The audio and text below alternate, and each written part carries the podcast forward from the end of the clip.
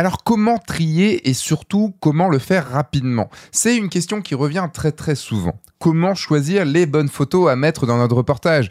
Et ce n'est pas du tout une mince affaire. Et comme lorsque j'ai demandé à Marine ce dont elle voulait parler, de ce qu'elle voulait aborder dans ce podcast, bah, elle m'a répondu bah pourquoi pas l'editing de photos? Et bah j'ai dit banco. Et donc c'est entre autres ce dont on va parler cette semaine dans ce podcast dans lequel je reçois la photographe de mariage Marine Poron.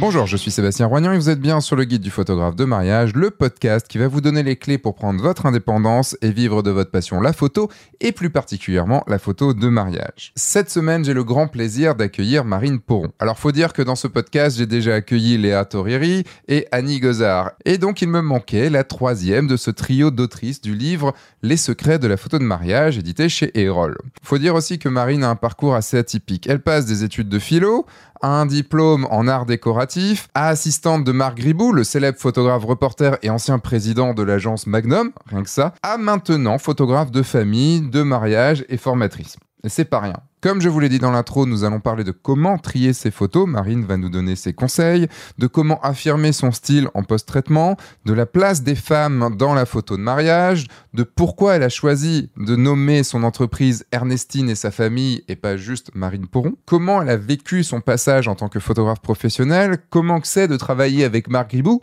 quand même, on se pose un petit peu la question, et elle nous racontera aussi comment elle a vécu un mariage surprise. Les invités ne savaient pas qu'ils allaient à un mariage. Et avant de poser à Marine ma question habituelle, ça fait longtemps que je vous ai pas demandé, que je vous ai pas invité de laisser une 5 étoiles, une note 5 étoiles à ce podcast sur Apple Podcast. Alors si vous êtes sur YouTube, eh bien euh, laissez un pouce vers le haut et un commentaire, ça fait toujours plaisir et partagez-le bien sûr. Mais euh, surtout, de, si vous êtes sur Apple Podcast ou toute autre appli de podcast qui permet de noter, eh ben laissez-moi une petite note 5 étoiles, ça fait toujours plaisir et un commentaire. C'est comme ça aussi que ce podcast va remonter dans tous les podcasts qui existent et donc je pourrais inviter beaucoup plus de gens sur ce podcast et que j'aurai envie de le continuer également. Marine, est-ce que tu peux euh, nous faire ton elevator pitch, s'il te plaît? Pour la photo de mariage, c'est ça? Oui, pour ton activité de, de photographe, de photographe de mariage, comme tu le sens.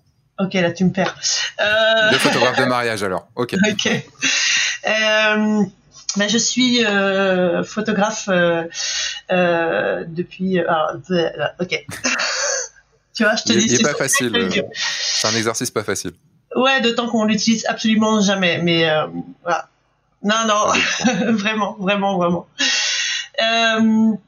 alors, j'ai une approche. je suis une photographe de mariage. J'ai une approche documentaire de la photo de mariage, c'est-à-dire que je cherche à raconter une histoire euh, et à donner du sens à ce que à ce que je fais, à mes images.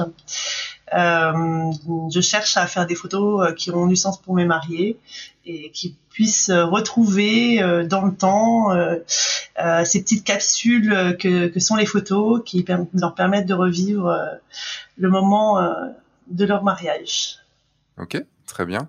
Vrai, tu t'en es bien sorti. C'est bon. C'était sans queue ni tête, mais c'est pas grave. Allez. Non, c'est pas vrai. Je, je, je, pour moi, c'est pas vrai. Ça, ça m'a déjà, tu vois, lancé sur deux choses dont on peut parler. Donc, j'ai toutes mes questions. Euh, on, on, parlera de ton, de, de, ton parcours un peu après. Euh, et là, donc, tu parles de, de, créer une histoire et de faire des photos qui ont du sens. C'est quoi pour toi une histoire dans, dans, la, dans la photo de mariage? Alors une histoire, c'est euh, d'abord d'être attentif euh, à la narration, à avoir un récit, c'est-à-dire que euh, quand je photographie un, mariage, pour moi, il y a un début, un milieu, une fin, ou en tout cas un fil conducteur qui va nous amener d'un point A à un point Z, en passant par tout un tas de d'éléments. Euh, ça, c'est ma formation euh, aussi euh, photojournalistique, c'est-à-dire que ce qui m'intéresse, c'est qu'il y ait une cohérence aussi dans le, dans le, propos, dans ce que je vais raconter. et donc, bah oui, ça veut dire être attentif à, à, à comment on construit l'image. Finalement, la partie editing, pour moi, elle est importante pour ça. Comme bah, en vidéo, on fait un montage, on a des rushs, on va faire un montage, pour, parce que sinon, c'est un peu dans tous les sens, ça manque d'efficacité. Euh, nous, photographes, on est sur de l'image fixe, mais il y a cette même euh, contrainte, on va dire, en tout cas c'est cette même euh, obligation, je pense, pour moi elle est importante, de d'être cohérent dans nos propos, d'être pour être audible en fait, pour euh, pour pouvoir justement que nos mariés revivent vraiment les choses, le ressentent de manière efficace, même si c'est pas un très joli mot. Alors, ça. Euh, donc si vous êtes sur YouTube, vous pouvez, vous pouvez voir Marine porter maintenant un superbe casque puisque euh, a sorti en plus cette tenue bleue, un casque de gamer euh, qui, euh, bah, du coup, va permettre de pas avoir d'écho. Surtout parce que ça commençait à avoir un petit peu d'écho de ma voix. donc, on parlait d'histoire. Le, tu parlais d'editing et tout ça. En tant que photojournaliste, enfin ancienne photojournaliste ou toujours photojournaliste Ancienne, non, Je, je travaille plus du tout.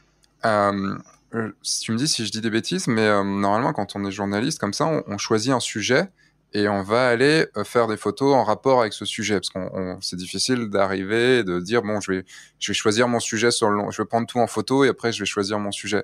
Est-ce que sur un mariage tu choisis ton sujet un, sujet spécifique à un couple ou en gros enfin tu y vas et tu et tu vois le sujet que tu vas pouvoir avoir sur le moment? Alors le sujet, euh, le sujet, ça reste la journée de mariage. Le sujet global, ça, ça reste la journée de mariage. Euh, c'est un travail de commande de toute façon, donc euh, je, travaille pour mes clients principalement de toute façon. Euh, après, le fil rouge, il va être différent pour chacun des clients puisque euh, bah, il y a la, ce qu'ils sont, leur caractère, leur famille, leur éducation, le lieu, la manière dont ils vont se marier. Enfin, il y a tellement de choses qui sont pour chacun de nos mariés très différents. Donc euh, ça, ça va être quand même en fonction de, euh, de, la journée, parce que je vais saisir des choses d'eux avant, en fait, dans le moment des, des, préparatifs, je vais avoir un certain nombre d'informations qui vont me donner un cadre, euh, mais euh, mais on le sait tous, euh, parfois les mariés nous racontent des choses et puis on arrive, on, on en voit d'autres en fait, et, euh, et peut-être des choses qui sont, qui nous semblent à nous plus intéressantes, plus, plus réelles, plus sensibles. Donc voilà, oui, ça va être quand même de, de broder un peu euh, en faisant euh, le reportage. Et, euh, et c'est pour ça que je reviens sur l'editing, c'est qu'à c'est à ce moment-là en fait que ça va prendre sens en fait. C'est à ce hmm. moment-là que la construction va, va vraiment être efficace. Comment ça se passe l'editing Tu reviens avec combien de photos d'un mariage en moyenne? Je reviens avec autour de 5000 photos généralement. Pour environ je, 12, shoot moins. ouais. Je shoot un peu moins qu'avant. D'accord. Avant, tu euh, shootais beaucoup plus? Ouais, je pense qu'à certains moments, j'étais plutôt euh, 6000, 7000, ouais. Ok, bon, c'est un petit peu moins, c'est pas beaucoup moins. Oui, mais ça compte au moment de l'editing. bah oui, 2000 de plus, oui, ça, ça, ça compte, ça c'est sûr. c'est du temps. Et comment ça se passe ton editing Alors, que, quel est ton process euh, une fois que tu es devant ton ordinateur avec toutes tes photos? Eh ben, c'est très simple. Alors d'abord, je travaille sur photo mécanique. Euh, ça me permet de pas me disperser, pas essayer de pas me dire au passage tiens et si on essayait plus comme ci ou plus comme ça, voir ah jamais un noir et blanc. ouais, voilà. Non non, le but c'est d'être concentré sur ma tâche donc pour ça je trouve que photomécanique c'est impeccable. Euh, bah, je vais commencer par faire euh, une première sélection euh, euh, des images un peu large, rapide. C'est-à-dire que à chaque fois que je vois des photos qui m'intéressent, je, les fais défiler en fait, et à chaque fois que, que je vois une photo qui m'intéresse, euh, je sélectionne. Ça peut être deux trois photos d'une série si j'arrive pas enfin si la bonne photo est pas évidente. Ça au premier jet c'est pas quelque chose que je vais que je, je vais pas m'arrêter là-dessus, on va dire. Euh, donc je passe toute la galerie comme ça, sans trop me, me poser de questions en fait sur euh, l'histoire que ça va raconter, etc. Euh, et ça va déjà réduire, on va dire du, généralement, euh, j'arrive à 2000, on va dire, grosso modo c'est ça, j'arrive à 2000 sur le premier jet parce que il y a beaucoup de photos qu'on fait qui sont pas vraiment intéressantes. Euh, des photos qu'on a fait plusieurs fois, puis on se rend compte que ça n'a pas forcément d'intérêt, etc. Donc il y a déjà un écrémage qui est quand même assez important. Mm-hmm. Et, et, vraiment, ce qui me reste, c'est mon, c'est mon premier choix, on va dire. Ça va être cette, euh, euh, là-dedans que mon, mon, histoire va se, va se former. Et donc là, je vais faire un deuxième tour. Donc euh, ça m'arrive. Souvent, je fais le premier jet assez rapidement après l'événement, après le mariage. Euh, le deuxième tour, il peut être le lendemain, la semaine d'après, ça dépend. C'est bien de laisser, je trouve, un peu de un peu de fraîcheur, un peu de repos aussi, pour pas, enfin pour pour se permettre de revoir les photos différemment, mm. d'avoir un œil un peu. J'aime bien, j'aime bien trier, faire ma première passe très vite après le mariage à chaud. Euh, déjà, ça me permet de délaguer sur mon disque dur, d'enlever, euh, d'enlever tout plein de photos qui servent à rien. C'est ça. Les sauvegardes sont, sont plus rapides. Et, euh, et après, laisser du temps pour, pour, comme tu dis, tu poser et et pas être à chaud parce que les émotions, enfin, je sais pas pour toi, mais c'est vrai que quand on est encore dans le mariage, on, on va sourire à des choses qu'on a qu'on a vécues et pas forcément à la photo. Exactement. à la qualité de la photo. Donc, euh, c'est important, de, de relaisser venir la distance, de, de pouvoir euh, reprendre un peu de distance vis-à-vis de ces, ces photos. Euh, j'aime, j'aime dire que souvent à mes stagiaires, c'est vos photos, c'est vos bébés. Je sais, on les aime, on les adore, mais il faut, faut être capable de les mettre à la poubelle quand même. Je suis une très très bonne mère. Qu'est-ce qu'il y a pire que, qu'une photo dans une poubelle? Une photo dans deux poubelles. c'est ça. Euh, mais, c'est vrai que j'ai tendance à dire que euh, quand, on, quand on fait ces photos, il faut s'investir émotionnellement à fond, qu'il faut être entièrement nous, entièrement présent, alors que mhm. quand on trie nos photos, il faudrait les trier comme si c'était les photos de quelqu'un d'autre. Oui, et en même temps, euh, alors c'est vrai, pendant très très longtemps, l'editing c'est quelque chose qui a été fait. Enfin là, je reviens un peu sur la presse, mais parce que le mariage c'est encore différent. Mais mais c'est vrai que c'est un travail qui a été fait par d'autres pas, par le photographe, c'est c'est nous photographes euh, euh, contemporains avec le numérique qui, qui se chargeons de tous les postes possibles et inimaginables de notre boulot. Mais euh, mais pendant longtemps, ça a été délégué à d'autres. Et, et c'est intéressant d'avoir le regard de l'autre. Mais je trouve ça aussi intéressant euh, que nous, en tant que photographes, on, on ait notre propre notre propre regard. Je pense que l'editing c'est aussi un, un, une partie créative. C'est aussi euh, un moment où, euh, on va on va on va montrer euh, qui, qui on est, en tout cas quelle est notre vision, quelle est notre patte en fait. donc pour moi c'est aussi un, un lieu de d'expression quoi. Enfin, c'est pour moi la dernière partie artistique. Euh, la, post-prod, on, en parlera un peu après, je pense, mais euh, la post-prod, ça reste pour moi quelque chose de technique, alors que la partie triste, c'est là où, on finit en fait de, créer notre histoire, comme, comme tu dis, et, et ce qui est marrant, c'est que dans, dans, les exercices que je donne à mes élèves, euh, je, leur donne un, je leur donne une centaine de photos et ils doivent me faire un, une histoire. Et ce qui est très drôle quand je vois le résultat, c'est que chacun a des histoires différentes parce que chacun met en avant des choses différentes, des façons de, des façons d'amener les choses différentes. Et, bah, c'est pour ça que je, je voilà, je dis c'est c'est intéressant aussi de que qu'on soit en charge de ça et que ça soit pas euh, évidemment c'est intéressant si on quelqu'un d'autre le fasse pour voir les, les différences. Mm. Mais là entre autres on travaille pour un client qui nous a acheté nous mm. parce qu'en gros c'est ça. donc euh, donc on, on voilà on, après, je voulais pas dire de le faire faire par quelqu'un d'autre, mais je voulais dire de, de, les regarder comme si c'était pas nous qui avions fait les photos, ouais, ouais, pour être pour être vraiment extrêmement froid. Euh, et pas de se dire juste bah cette photo ah ouais mais je l'aime cette photo parce que le moment était cool et puis t'as vu comment la mariée elle m'a souri à ce moment-là et tout. Oui sauf qu'elle est mal cadrée et que la lumière est pas bonne donc euh...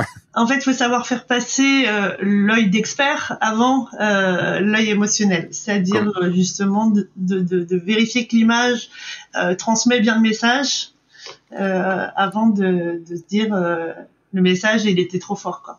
À part à part laisser du temps est-ce que tu as des techniques pour ça? Bah ouais, enfin je pense que le temps en fait c'est pas forcément un temps long, hein. ça peut être euh, juste aller prendre un café puis revenir, c'est c'est juste euh, mettre les yeux ailleurs en fait. Des fois il, suffit juste en fait de regarder euh, regarder ailleurs et même quand on est dans dans l'editing parfois juste euh, changer de, de, point de vue et revenir sur l'image, ça nous permet tout de suite de voir euh, différemment en fait. On a notre cerveau se réadapte systématiquement en fait. Euh, donc mm. donc ça, ça, ça c'est quelque chose je pense important. Et après bah, bah déjà le, la, base quoi, c'est qu'on on, on commence par choisir. C'est un peu idiot de dire ça, mais mais je vois encore trop souvent des photographes qui commencent par jeter ce qui leur plaît pas, puis voient ce qui reste et ça, c'est pas possible. On, on, est maître du jeu, on l'a dit, c'est notre, c'est notre moment créatif. Donc euh, déjà choisir, euh, et puis euh, ouais, et puis savoir, savoir renoncer. Ça c'est, c'est plus difficile. mais. T'arrives à combien de photos au final, généralement? Au final, j'arrive à entre 5 et 600. D'accord. Oui, donc ça reste quand même une belle, euh, enfin ouais. un, beau, un beau chiffre. Qu'est-ce que tu dirais, enfin qu'est-ce que tu dis à tes, à tes élèves quand euh, quand ils te disent j'arrive pas à choisir? Enfin c'est un truc, je j'arrive pas à, enlever ces photos-là. Tu disais euh, pouvoir supprimer, pouvoir pouvoir jeter ces bébés.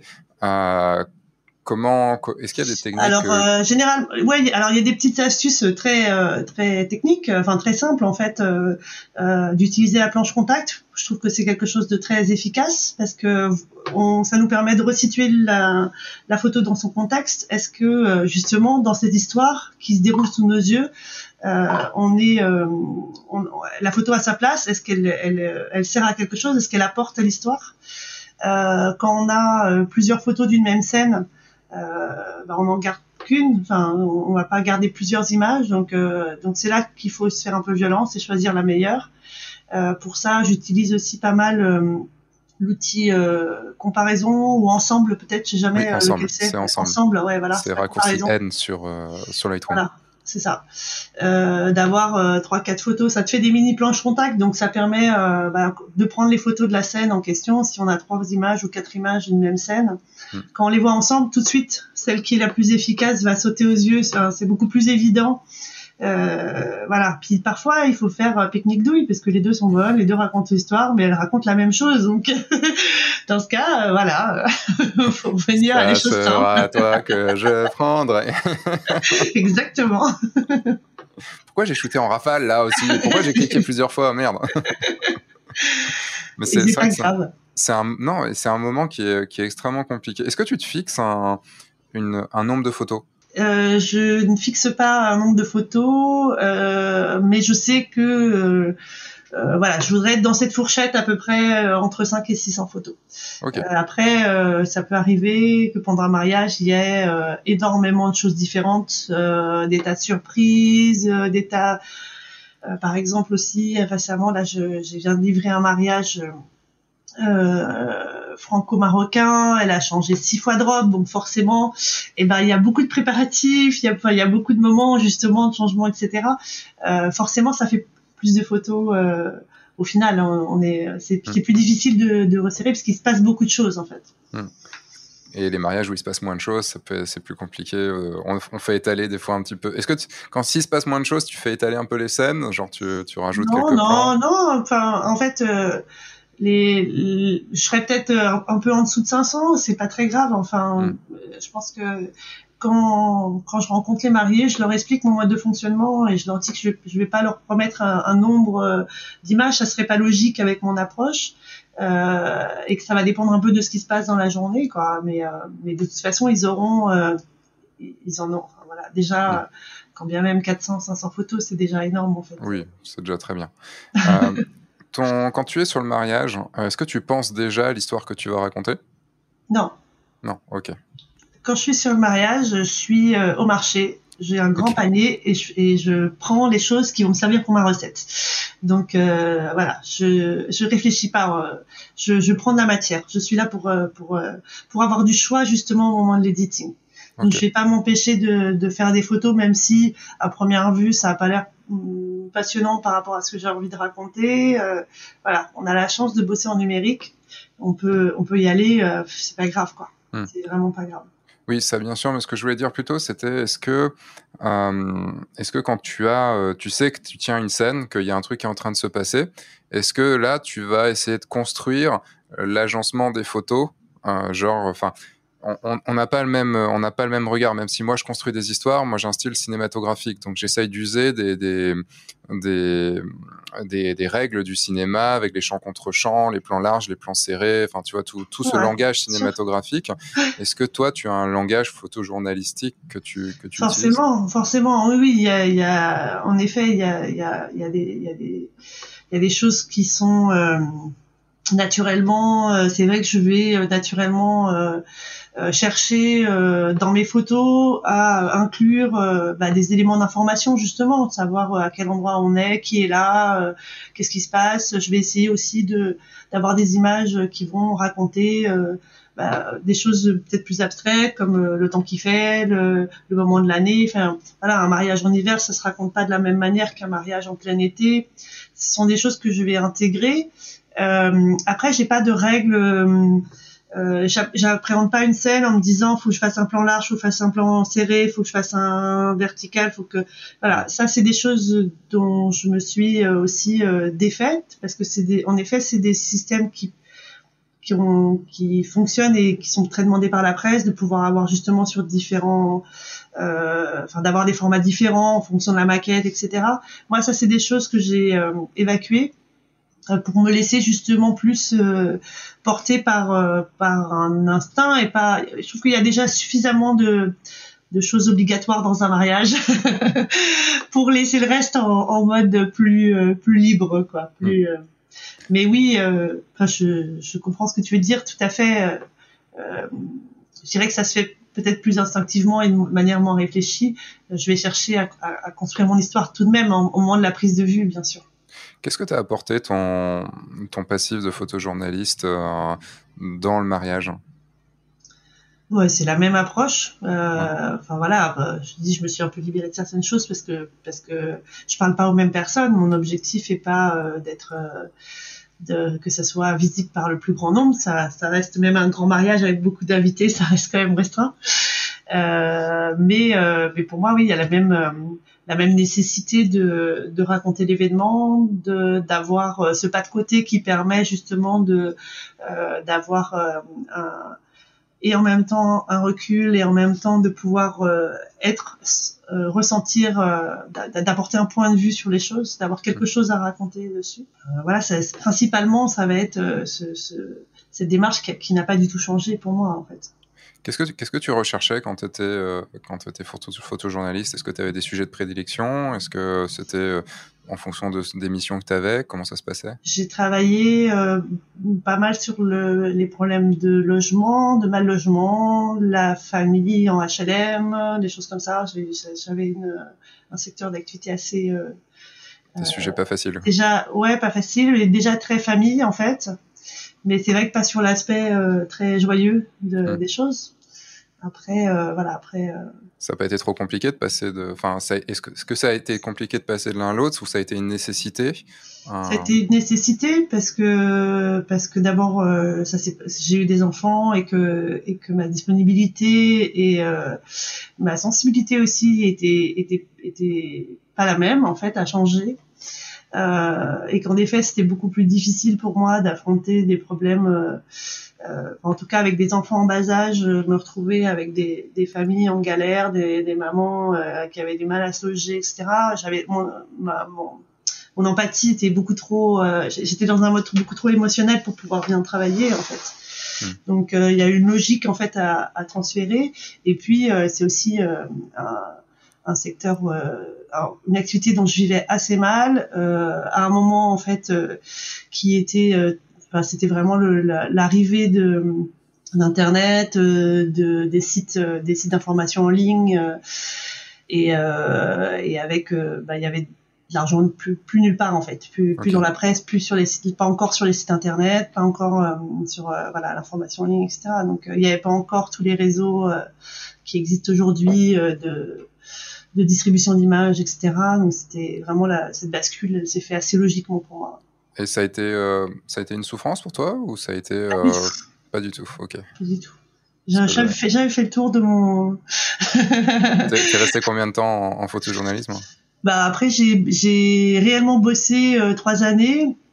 J'ai eu cinq ans, on va dire de, de entre de la formation assistante, des missions ça et là, etc. Quoi. Parce que j'ai lu que tu que tu, tu, faisais une différence, enfin qu'il y avait pour toi une différence dans ta tête entre photographe et, prof, et photographe professionnel et que tu avais eu du mal à, à switcher de, de l'un à l'autre. Ah, c'est vrai que j'ai, ouais, c'est vrai, j'avais mis ça euh, il y a longtemps dans mes textes. c'était pas vrai, c'était vrai. si, si c'est vrai, c'est vrai. Alors après, c'est, euh, Euh, c'est vrai que ça, ça paraît loin. Euh, oui, oui, non, ça a été long. Ça a été long pour moi de de de, de, de m'affirmer comme photographe. C'est quelque chose que j'ai toujours eu envie de faire, mais euh, et j'étais photographe professionnel. Je disais toujours que euh, ouais, je fais je, fais je fais un peu de photos quoi. C'était ma manière de. Après ça, c'est aussi euh, euh d'éducation. C'est aussi euh, quelque chose de très féminin, je crois même si on le retrouve chez les mecs euh, aussi, aussi, mm. faut pas dénigrer. ne dénigrons pas les hommes, s'il te plaît. Absolument pas, c'est pas mon genre. Puis on a, j'ai prévu une question pour toi de, de, de ce côté-là, un peu plus tard. Ah bon, non, voilà, je, oui, il a fallu du temps aussi pour que euh, je me professionnalise dans ma tête, même si euh, finalement, je faisais déjà, j'étais déjà professionnelle sur le papier, j'étais de statut, j'étais professionnelle, de dans, dans les faits, je, je, je bossais, euh, voilà. Mais c'est, il a fallu du temps pour que je puisse dire ce, cette phrase, je suis photographe professionnel. Et ça, c'était du temps où tu étais photojournaliste ou du temps où, d'accord. Ouais. Et t'as réussi à te sentir pro en tant que photojournaliste ou t'as dû attendre d'être en prestation? Euh non, après, euh, après, je, je, je, pense que je faisais bien mon job et que la, la, la question n'était pas là. Mais c'est vrai que après le photojournalisme, ça, enfin, c'est pareil, euh, pro, pas pro, c'était déjà un gros mélange, quoi. Tu vois, donc euh, c'était déjà, en fait, il y avait déjà le numérique qui avait basculé beaucoup de, de frontières et, et, et qui était déjà assez euh, assez fou de ce côté-là. Mm. Donc euh, donc voilà. Après, je, travaillais aussi beaucoup sur des, des projets euh, photographiques plus dans une optique artistique. Enfin voilà, il y avait beaucoup de choses différentes, ce qui faisait que ça ressemblait pas. Peut-être que c'était aussi le truc qui ressemblait pas à un, vrai métier avec un bureau le matin où tu vas. Euh, voilà, je sais pas, des horaires fixes, un rythme, etc. Peut-être que c'était ça aussi le problème. Enfin, le bah, Tu sais, photographe de mariage, t'as pas beaucoup changé. Hein. De toute façon, sur chaque mariage, on nous demande, euh, sur chaque mariage, on nous demande est-ce que c'est votre vrai métier. Donc, euh... Oui, voilà, c'est ça. Oui, ça, ça. Mais aujourd'hui, j'ai, j'ai, voilà, il y a, y a, presque 20 ans qui se sont passés, donc euh, je, j'ai, c'est plus un problème pour moi. C'est clair dans ma tête, mais c'est vrai que euh, cette, cette assurance, elle a mis du temps à venir. Ouais. Hmm. Tu, donc j'ai vu que tu avais fait des études euh, de, euh, j'ai plus ça sur mon, je l'ai marqué où? Je l'ai marqué où? De, de, psychologie, c'est ça? Non, non. Non? Pas du tout, non. C'était pas de la philo. Ah, de la philosophie. De la philo, ouais, ouais mais psychologie, philosophie, c'est la même chose, non? pas pareil. Le mec qui essaye bon. de, se, de, se, ouais, de, de, se rattraper. non, j'ai fait de la philo euh, les premières années. Euh, et de l'art déco après. Et après, j'ai fait une école d'art. Donc, euh, les écoles d'art, c'est sur concours. Mmh. Et j'étais reçue aux, aux arts décoratifs de Strasbourg qui s'appelle maintenant, je sais plus, ça, ça, change tout le temps, mais bon, voilà. Euh, et ça a été trois années euh, de, de, bonheur, euh, de bonheur comme euh, je pense euh, un enfant en maternelle en fait, c'est-à-dire euh, vraiment d'expérimentation, de justement en fait trois années où j'étais pas du tout dans une dans une démarche professionnelle bizarrement, mais justement dans, une démarche de d'explorer des choses, de me faire plaisir, euh, de, de, tester, euh, voilà. Donc euh, j'avais la photo qui était un, un, un fil rouge dans, dans, dans, ma pratique, mais, mm -hmm. mais, je faisais beaucoup de choses différentes. Oui, la photo était déjà là, elle est, elle est ouais. arrivée de, depuis longtemps dans ta vie? Oui, j'ai toujours fait de la photo. Je pense, okay. tu, tu fais partie de ces photographes qui ont commencé tout petit avec un appareil photo dans les mains. ouais, et ouais. Je ne et... parlerai pas de mon appareil photo que j'ai eu à 10 ans. Est-ce que tu sens que c'est... Enfin, je te rejoins, je te rejoins pas mal sur ces années d'études. Euh, moi, j'ai fait trois années d'infographie 3D en école de cinéma et même si derrière ça a été un bout de mon métier de quelques années, euh, c'est vrai que je, je, repense à ces années, tu vois, d'un peu un, un petit peu nostalgique parce que ouais. je me dis, ah, on a fait des courts métrages, on avait, on avait juste le truc de fin d'année, on avait juste la note de fin d'année, tu vois, à gérer, mais sinon on se faisait plaisir, quoi. C'était. Euh... Il y avait une liberté totale, en fait, de, de se dire, bah, on peut être. Euh 100% créatif avec des moyens parce que souvent dans les écoles on a des moyens enfin en tout cas on a du matos on a des choses qu'on pourrait pas il y a des équipes puisque voilà on est plusieurs étudiants et que et que voilà on a, donc ouais c'était vraiment quelques années alors après la difficulté justement et peut-être le reproche c'était peut-être moins vrai sur euh, une école comme celle que tu as fait, c'est que je suis sortie de là en me disant bah ouais, je fais quoi de ma vie quoi. je j'ai aucune idée de rien en fait. Je vais pas devenir artiste, ça c'est sûr. Je, je, voilà, je me suis bien amusée, mais bon voilà. Parce que c'est vrai que c'est des écoles toujours, euh, c'est des écoles qui te forment à être artiste, c'est bien beau, mais ils te forment pas à vivre de, de, de ton, de ton art. Après, j'avais volontairement choisi euh, de rester dans des dans des filières euh, très artistiques et pas dans des filières appliquées, donc c'était aussi, je, je remets pas tout, tout sur le dos de l'école. Et comment ça, comment t'as comment t'es passé de, des arts déco, décoratifs à, à, la photo? Parce que tu sors de l'école, tu, Je reviens à Paris. D'accord, tu reviens à Paris, tu es originaire de Paris? Euh, Non, de Troyes euh, en Champagne, mais euh, voilà, je, je, reviens à Paris parce que parce que c'était un peu le hasard que j'allais faire un tour en Alsace et mhm. et je reviens à Paris et là en effet je me dis bah qu'est-ce que je fais de ma vie quoi? Donc donc ouais. T'avais quel âge? J'avais 25 ans. C'était temps quand même. De... Un petit peu. Et euh, donc du coup, bah, j'ai commencé. Euh, et en fait, je savais déjà en fait que je voulais être photographe, mais euh, je savais pas trop comment m'y prendre. Je savais pas trop. Euh, donc j'ai commencé à contacter des photographes un peu à droite à gauche. Et puis à commencer, j'ai bossé dans des dans des dans des studios comme assistante, assistante lumière, etc. J'ai assisté des photographes ponctuellement et puis euh, fait des, tas de petits boulots à côté euh, parce que bon bah ça c'était pas non plus la gloire euh, d'un point de vue financier. Et puis en fait euh, assez rapidement totalement par hasard, euh, j'ai eu une petite annonce euh, de Marc Ribou qui cherchait une, une, assistante. Juste une petite annonce de Marc Ribou, c'est tout quoi. Voilà, mais ouais, mais c'est réel, ça fait rire quand je, je, raconte, mais dans Réponse Photo, il a passé une annonce pour dans chercher. Réponse Photo, il a passé une annonce. Et ouais, j'ai fait remonter les ventes. J'imagine. non mais j'imagine le, le, le, le, le, grand photographe comme ça qui, ouais, je, vais essayer de trouver une, une ou un assistant et puis euh, bon pourquoi pas. Euh, bah je vais passer une annonce dans un magazine photo. Quoi. je sais pas comment comment ça s'est fait. Euh, parce que jusqu'ici, en plus, les précédents avaient jamais été. C'est la première fois qu'ils faisaient ce type de, recrutement. Ça avait toujours été du bouche à oreille. Et puis, bah, il se trouve que ce jour-là, c'est un peu voilà. J'ai vu l'annonce. je me suis pas posé de questions. J'ai envoyé une lettre et trois jours après, j'avais un coup de fil me disant bah de Marc, disant voilà, est-ce que est-ce que euh, vous pourriez venir qu'on se rencontre et, euh, et voilà. Et, euh, il a eu beaucoup de réponses ou, oui, euh, ouais, assez, ouais, je crois pas mal, pas mal. Ouais, je crois qu'il a eu trois ou 400 lettres en fait. mais j'ai été une des premières en fait à répondre. J'ai écrit tout de suite en fait et et voilà. Et ça ça a fonctionné. Et j'ai passé un an et demi avec lui, je crois, quelque chose comme ça c'était c'était absolument passionnant. C'était fatigant aussi. C'était déjà un vieux monsieur avec ses lubies, ses manies. ça m'a. C'était quoi ton travail d'assistante euh, Alors, il, il, il shootait plus ou presque, donc c'était beaucoup d'archives, euh, les relations avec la presse justement. Donc c'est vrai que j'ai appris à ce moment-là énormément en fait euh, sur bah, les services photo, comment ça fonctionne, et parce que j'étais en contact quotidiennement en fait avec avec les services photo qui avaient des besoins en images, qui me contactaient en me disant voilà j'ai besoin de voilà, euh, des photos sur euh, telle thématique. Est-ce que tu peux m'envoyer une proposition, quelques photos, etc. Donc après, j'allais dans les archives. Ça, c'était la deuxième chose.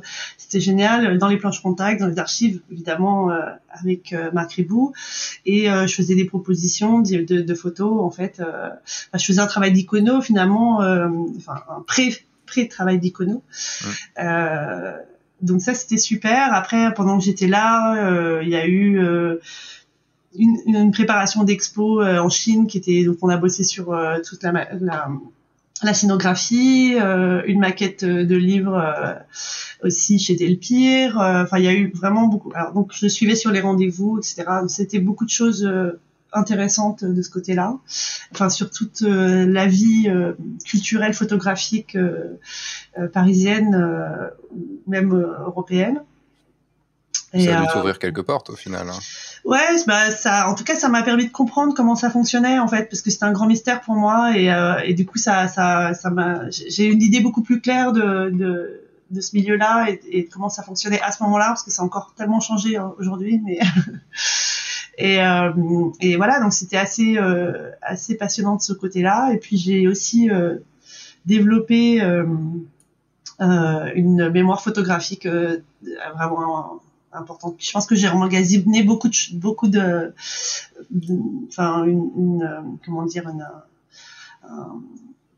une culture visuelle quoi. Tu vois ça, ça, ça façonne euh, ça façonne forcément le regard et, euh, et la manière de, de, construire les images après etc quoi. Tu sens que cette année et demie euh, avec lui t'as t'as donné le style que, que tu as maintenant ou ça, ça a été en tout cas ça, y a contribué ça, y a, ça a clairement contribué ouais, ça, très clairement ouais. Oui. Et donc c'est comme ça que tu es devenu photojournaliste ensuite hein? Et donc ensuite, euh, bah, je l'ai quitté justement pour faire une formation de photojournalisme parce que euh, donc ça c'était, je, je, savais comment fonctionnait le milieu, mais après euh, je me sentais toujours pas très légitime dans ce truc-là et très, je me disais, j'avais toujours ce réflexe de dire il faut un diplôme pour faire un truc quoi. ce qui était un peu voilà, mais euh, donc j'ai fait une formation continue, cinq mois euh, dans à l'EMI-CFD qui qui est une formation pour justement les métiers de la presse.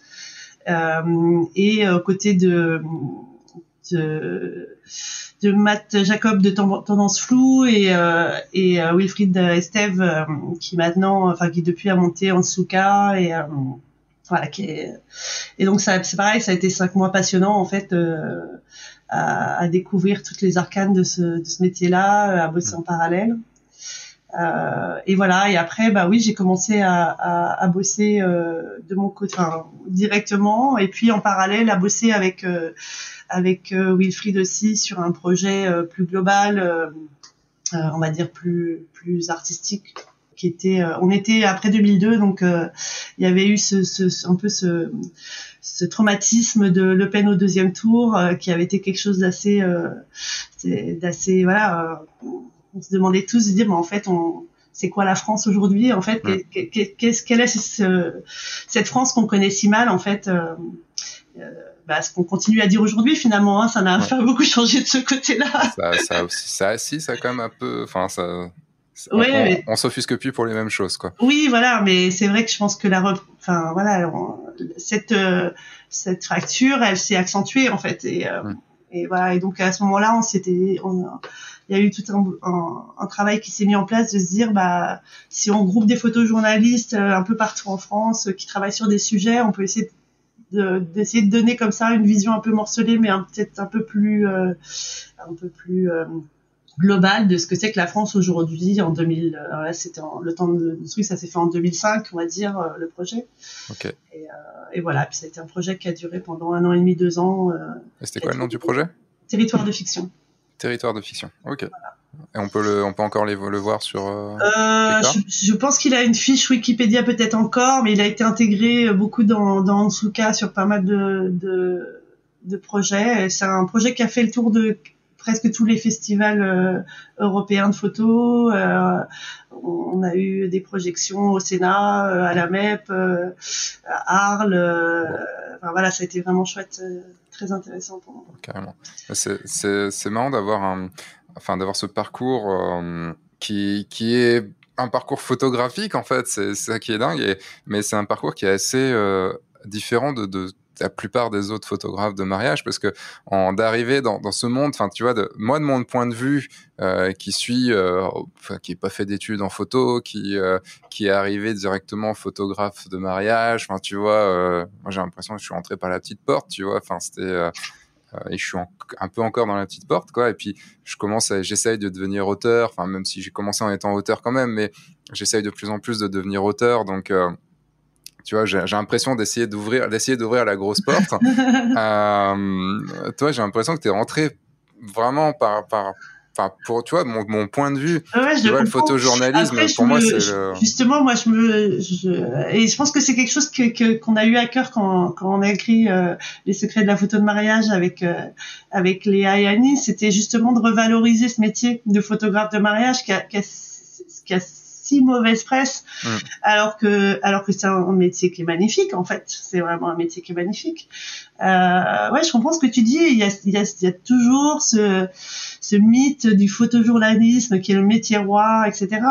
Euh, et, et, et c'est un, un, très beau métier. Et un photographe documentaire, c'est super. Euh, après, il y a des réalités. J'ai eu l'occasion quand même de voir beaucoup comment ça fonctionnait. Euh, c'est pas un métier euh, euh, financièrement euh, très stable. Donc il y en a qui en vivent, mais il y a beaucoup beaucoup de gens qui n'en vivent pas ou qui n'en vivent pas du tout. c'est un métier qui est très euh, là, je parle de manière générale, mais c'est vrai que c'est un métier qui est très masculin, donc euh, je ne me mettrai pas là-dessus. voilà, c'est euh, alors il y a quelques femmes et de plus en plus qui, qui font leur place, mais c'est pas forcément évident. et puis voilà, c'est c'est c'est chouette de se dire que on peut euh, mettre à profit un enfin moi je trouve que c'est important de se dire qu'on peut mettre à profit un regard sur les choses un point de vue parce que c'est vraiment ça c'est d'avoir une opinion un point de vue qu'on veut transmettre euh, au service aussi euh, de de choses qui me semblent importantes qui sont les moments importants de de, de la vie des gens les la vie de famille voilà c'est c'est quelque chose euh, justement de s'éloigner peut-être de, de, cette image du photographe euh, social euh, euh, qui est au service du client et qui ne fait que des choses attendues par le client, pour se dire que le, le client et de plus en plus aujourd'hui, le client il embauche un, un, photographe auteur, pas au sens statut, au sens au sens créatif. qu'il apporte, créatif. Tu, tu, disais dans une, dans une interview en 2016 de, dans Shame of the Perfect. Eh oui, bah on a on a on a été chercher ce qu'on a ce qu'on a trouvé. Hein. Elle est, euh, tu, enfin, tu, disais, c'est en rapport avec ce que tu viens de dire. C'est, euh, tu disais qu'on se demandait la différence entre euh, le entre les États-Unis et la France, enfin, en, en, termes de photos. Et et pour te paraphraser un peu, tu tu disais que en, aux États-Unis, on pouvait, c'était dans les mœurs d'appeler un, un, photographe pour documenter en sa vie, alors mmh. que en France, on va commencer à faire appel à un photographe, même si ça évolue, le jour de son mariage pour dire bon bah c'est une journée que maintenant on peut quand même documenter, même si avant ça se faisait moins aussi. Maintenant c'est rentré un peu plus dans les mœurs d'appeler un photographe, mais que pour la vie de tous les jours, bah, on n'aurait pas forcément envie qu'il y ait un photographe qui nous qui nous suive. Euh, et puis même, enfin, je me dis en, en, bon français, euh, me dit bon ouais la journée du mariage bon c'est une journée exceptionnelle et tout, mais même si en tant que photographe, je comprends tout à fait le truc, mais en tant que Français mhm. non photographe, je me dis, ouais, en même temps, euh, à quoi ça sert d'avoir des photos de moi euh, dans ma vie de tous les jours? Je suis pas assez narcissique pour pour me dire, euh, bah, voilà, enfin, je, suis, je suis chez moi, quoi, tu vois. Alors après, c'est vrai que c'est ça, ça, peut se faire à tous les à tous les moments de la vie, et mais je, je, pense que c'est intéressant au moment où on construit une famille parce que justement c'est euh, c'est pas c'est pas forcément narcissique c'est c'est de, de garder exactement la même démarche que euh, que quand on photographie un mariage en fait. C'est euh, c'est garder des souvenirs de, de, de ces petits moments de la vie quotidienne qui, qui passent si vite. Et quand on est parent on le sait ça ça, ça file à une vitesse de dingue ah, moi je me dis aujourd'hui, j'ai que des ados à la maison, euh, c'est passé, passé quoi quoi? Enfin, C'est pas la même vie et, quand je cherche dans ma mémoire euh, des souvenirs, j'en ai j'en ai plein des petits souvenirs, mais mais les photos permettent de, on oublie énormément de choses et les photos permettent de de souvenir de de, de bah, non seulement de ce qu'on a vécu ensemble, de, des étapes de la vie des enfants bien sûr, mais aussi euh, c'est des choses qui paraissent peut-être pas quand on le vit qui sont peut-être euh, pas si euh, importantes et en fait qui prennent de la valeur avec le temps. C'est notre environnement euh, ben, c'est pas la même chose que enfin on, on, reste peut-être pas dans les mêmes maisons. On, notre environnement il change notre manière d'être échange mmh voilà, euh, les photos de moi quand j'étais gamine, euh, il y a des papiers peints avec des grosses fleurs au mur et, et j'ai des manteaux euh, de doudoune en poil de chèvre, voilà. bon, ça, ça, ça, ça donne des informations sur bah, mon âge, mais sur le monde dans lequel je vivais quand j'étais petite, qui mmh. n'a rien à voir avec le monde d'aujourd'hui. et en ça, voilà, c'est vraiment un travail documentaire. Ça rejoint ce que je te disais juste avant. En fait, un, un travail d'auteur, c'est euh, c'est de c'est pas de venir faire des photos de moi moi moi. En fait, euh, aujourd'hui, tout le monde a un téléphone portable et, peut faire ses selfies, prendre prendre ses enfants en photo et faire des photos de très belle qualité. La question n'est pas là en fait. C'est vraiment de d'avoir des petites capsules de souvenirs, en fait, des, des petites capsules de temps. Euh, à un moment donné, de se dire on s'arrête, on est tous ensemble, et euh, il y a quelqu'un qui va venir raconter ce qu'on vit en fait tous ensemble, même si ça paraît anodin, même si ça paraît euh, quotidien.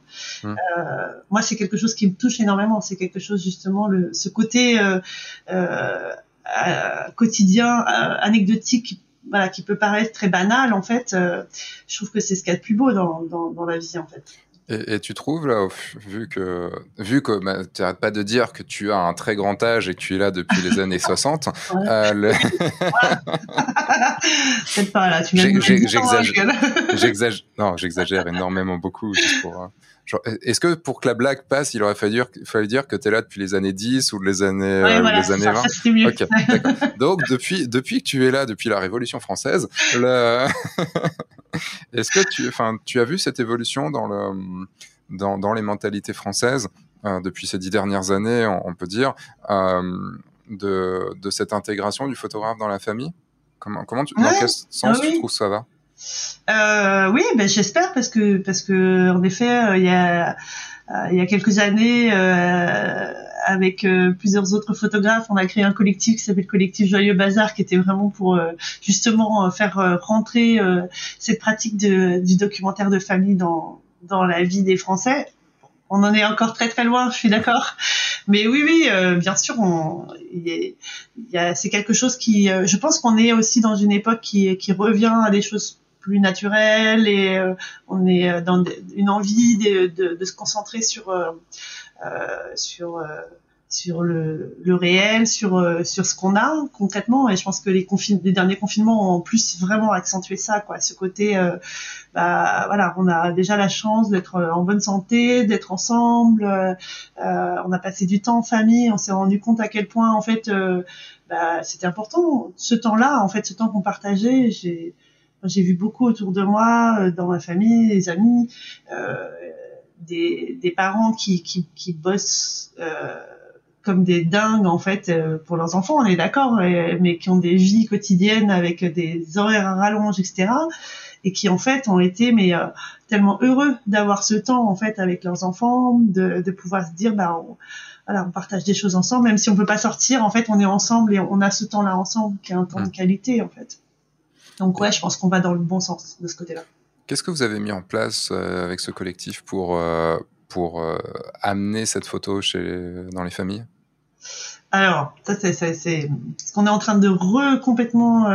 L'équipe de départ en fait n'existe plus. On a, on a là, cet hiver, on a, on a relancé le collectif avec avec d'autres d'autres photographe. Euh, pour l'instant, on est en train justement de chercher un mode de fonctionnement. C'est vrai qu'on est surtout sur euh, euh, sur euh, l'Instagram et d'avoir justement un peu des, des thématiques. Enfin, chacun prend prend sa semaine et des thématiques où on va essayer de parler de la vie de famille d'abord avant de parler de la photo, mhm. de la vie quotidienne. là justement, voilà, l'idée ce serait juste d'être sur des, des projets un peu plus ambitieux, mais je peux pas trop en parler pour l'instant parce qu'on est vraiment en pleine euh, réflexion euh, là-dessus et euh, enfin voilà les, les, les, projets sont en train de plus ou moins se mettre en forme.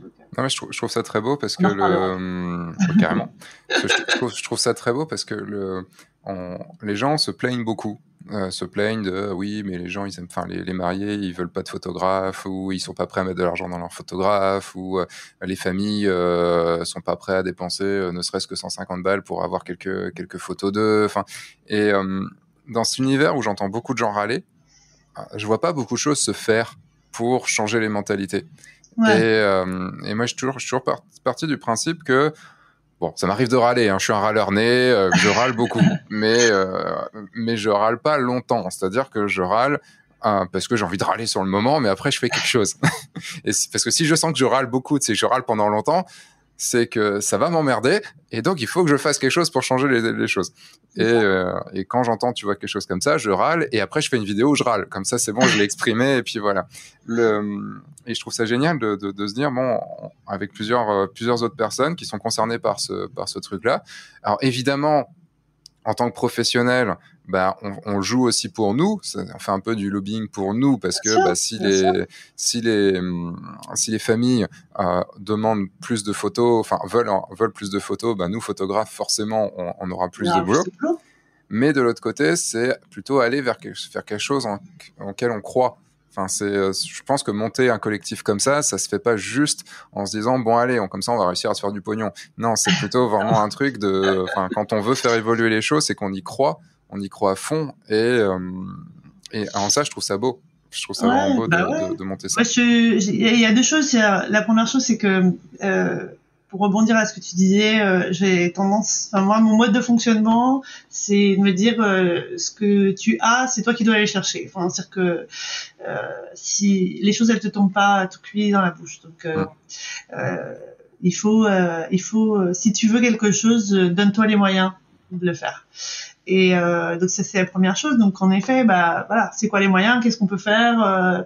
et puis la deuxième chose, c'est que moi je crois beaucoup au travail collectif et je trouve que euh, j'ai toujours fait partie de, collectifs et de d'organisations collectives. Je trouve qu'aujourd'hui, euh, euh, on a vraiment la chance dans notre notre milieu de photographes euh, mariage famille d'avoir euh, énormément d'échanges, énormément de un, réseau qui fonctionne très très bien et qui est somme toute relativement bienveillant, même si on peut voilà ça dépend. Oh, si, on est hors Facebook, ça va. Mais euh, non, mais voilà, Facebook, c'est que c'est l'écume de ces choses-là. Mais en réalité, derrière Facebook, il y a, y a, des relations entre les gens et, et, et, et c'est chouette en fait, vraiment ce côté de pas être tout seul dans sa tour et, euh, et de, de, de, pouvoir échanger. Euh. moi, je travaille énormément en fait en en réseau et, et, et je trouve que c'est euh, hyper riche en fait. C'est vraiment euh, ça apporte à, tout le monde. Alors c'est du temps, c'est sûr. C'est peut-être pas de l'argent tout de suite, c'est sûr. Mais euh, mais à un moment donné, il faut savoir ce qu'on veut faire dans la vie en fait, être multimillionnaire ou s'épanouir dans ce qu'on fait et arriver à ah bah on peut essayer. moi c'est mon but. Hein. Moi le multimillionnaire c'est pas forcément, euh, je vais pas cracher dessus, mais je, je, veux bien gagner, je voudrais, je, je, je, souhaite, mon objectif est de continuer à bien gagner ma vie et, et, voilà d'être. Euh, euh T'imagines si on était resté. Si on était resté en francs, ça serait six fois plus facile, six fois et demi plus facile d'être bah multimillionnaire. Ah non. Terrible. Mais euh, oui, oui, non, mais enfin, c'est vraiment. Euh, c'est vraiment une chose et c'est un conseil que je pourrais donner à tout le monde. Hein. C'est euh, si vous voulez que les, choses, les, les choses changent plutôt. Change, change, change, Si vous voulez, parce qu'il fait chaud là, j'en peux plus, le ventilateur, la, la, fenêtre fermée, j'en peux plus quoi. Le, si vous voulez que les choses changent, bah, il faut amener les choses à changer. Il faut pas aller contre les choses qui existent déjà, mais il faut les amener à changer.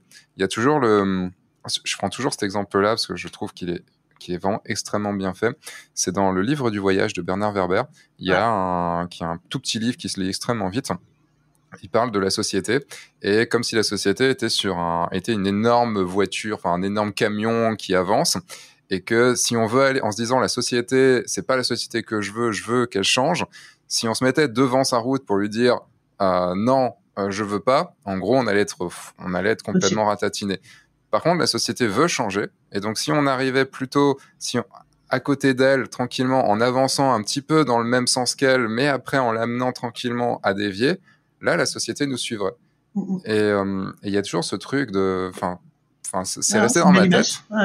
Et d'aller juste aider comme ça, de, pouvoir s'infiltrer aux bons endroits pour pouvoir juste. Euh, après, c'est est-ce que il y a d'autres, d'autres, mais là on part dans d'autres questions bah, philosophiques du coup, euh, et non pas psychologiques, euh, de, euh, de savoir est-ce que nous, ce qu'on pense est bon ou pas, mais ça après c'est, c'est nos, c'est chacun. Oui, oui, c'est sûr. Hmm. Surtout dans la société dans laquelle on est maintenant. Mais... Par rapport à, par rapport à, à notre carrière professionnelle, si on veut revenir là-dessus, c'est ça, ça c'est c'est en effet Enfin, voilà, je pense que râler c'est une chose et c'est humain et c'est pas grave en fait, mais euh, mais faut utiliser cette force euh, justement de, de râler pour en faire quelque chose. Et, euh, Et je pense que quand on se donne les moyens, euh, ben on arrive à quelque chose. On n'arrive peut-être pas à l'objectif premier, mais on arrive parfois à des choses différentes qui sont bien plus intéressantes et, et bien plus riches que, que la première chose à laquelle on avait pensé, euh, qui était juste euh, notre vision qui était peut-être justement un peu refermée ou, ou voilà. Oui, parce qu'au contact des autres, forcément, on, on ça évolue. Euh, revenons, tu, tu, fais très bien de me recentrer sur, le, sur le sujet de ce podcast, et j'ai toujours tendance à digresser, c'est pour ça que ce, podcast dure souvent deux heures. Le, alors que normalement, je dis qu'au bout d'une heure, j'essaye de conclure. Tu vois je suis prête. Donc là, euh, dans, dans, cinq minutes, je commence à essayer de conclure, mais ça va prendre une heure. Donc, euh, tu étais photojournaliste. Et euh, tu étais photojournaliste à ton compte? Oui, okay. Auteur. Et tu as dû monter, donc euh, te mettre en entreprise, euh, peut-être individuelle à l'époque ou euh, en... en... micro? En micro, en, ouais, en AE quoi. Enfin, ouais. enfin micro-entreprise. Je sais pas encore si. Parce que le site de. de... Enfin, encore je digresse. Le site de, de, de autant. Il y a un site auto-entrepreneur. Et j'ai, en fait, de ce que j'ai compris, ça se disait micro-entreprise maintenant, micro-entrepreneur. Il faut savoir. C'était micro, au départ c'était micro, c'est passé auto, et puis maintenant c'est. Euh, euh, je sais Microto Ouais, peut-être. Et euh, comment t'as comment as vécu ce changement? Parce que c'est le système dans le système de pensée est différent enfin d'être auteur et d'être d'être d'avoir son entreprise. D'abord euh, avant avant euh, d'avoir mon entreprise, euh, en effet, euh, j'avais des revenus qui venaient euh, salariés par la presse, en tant qu'auteur pour ce que je facturais. je faisais des petits boulots régulièrement qui venaient compléter, qui étaient donc eux salariés, etc. Enfin, donc il y avait vraiment un mélange de choses qui faisait que bon bah bon an mal an on y arrivait à la fin du mois, mais c'était plus du bricolage qu'autre chose. Et c'est mmh. vrai que c'est pas des années où j'ai où j'ai réfléchi à, à un plan de carrière enfin en tout cas d'un point de vue euh, financier, on va dire. J'avais aussi pas d'enfants, c'était différent. donc euh, donc en effet ouais le passage euh, en entreprise il a été il a été d'abord euh, en parallèle de, de, de, monter un projet et de, et de changer de clientèle, etc. Euh, il a été de, de, comprendre comment ça marche une entreprise, hein, parce que parce que j'en avais pas beaucoup d'idées. Et, euh, et donc ouais, de me former. Euh, j'ai fait photo coach, euh, j'ai j'ai fait d'autres. Enfin voilà, j'ai fait pas mal de formations, échangé aussi avec pas mal de professionnels, pris des conseils à droite à gauche, et petit à petit essayer de comprendre bah voilà comment euh, ça a été pas forcément évident parce que c'est vrai que je trouve dans, dans la suite de cette idée de difficulté de dire je suis photographe après j'ai eu la difficulté de dire je vaux autant. Et voilà. Puisqu'avant euh, bon, les tarifs étaient euh, soit imposés par la, enfin, la presse euh, t'as des grilles de tarifs etc et euh, et après bon tout, le boulot d'auteur que je faisais à côté bah je me débrouillais à peu près globalement avec ce que ce que je calculais, mais bon voilà.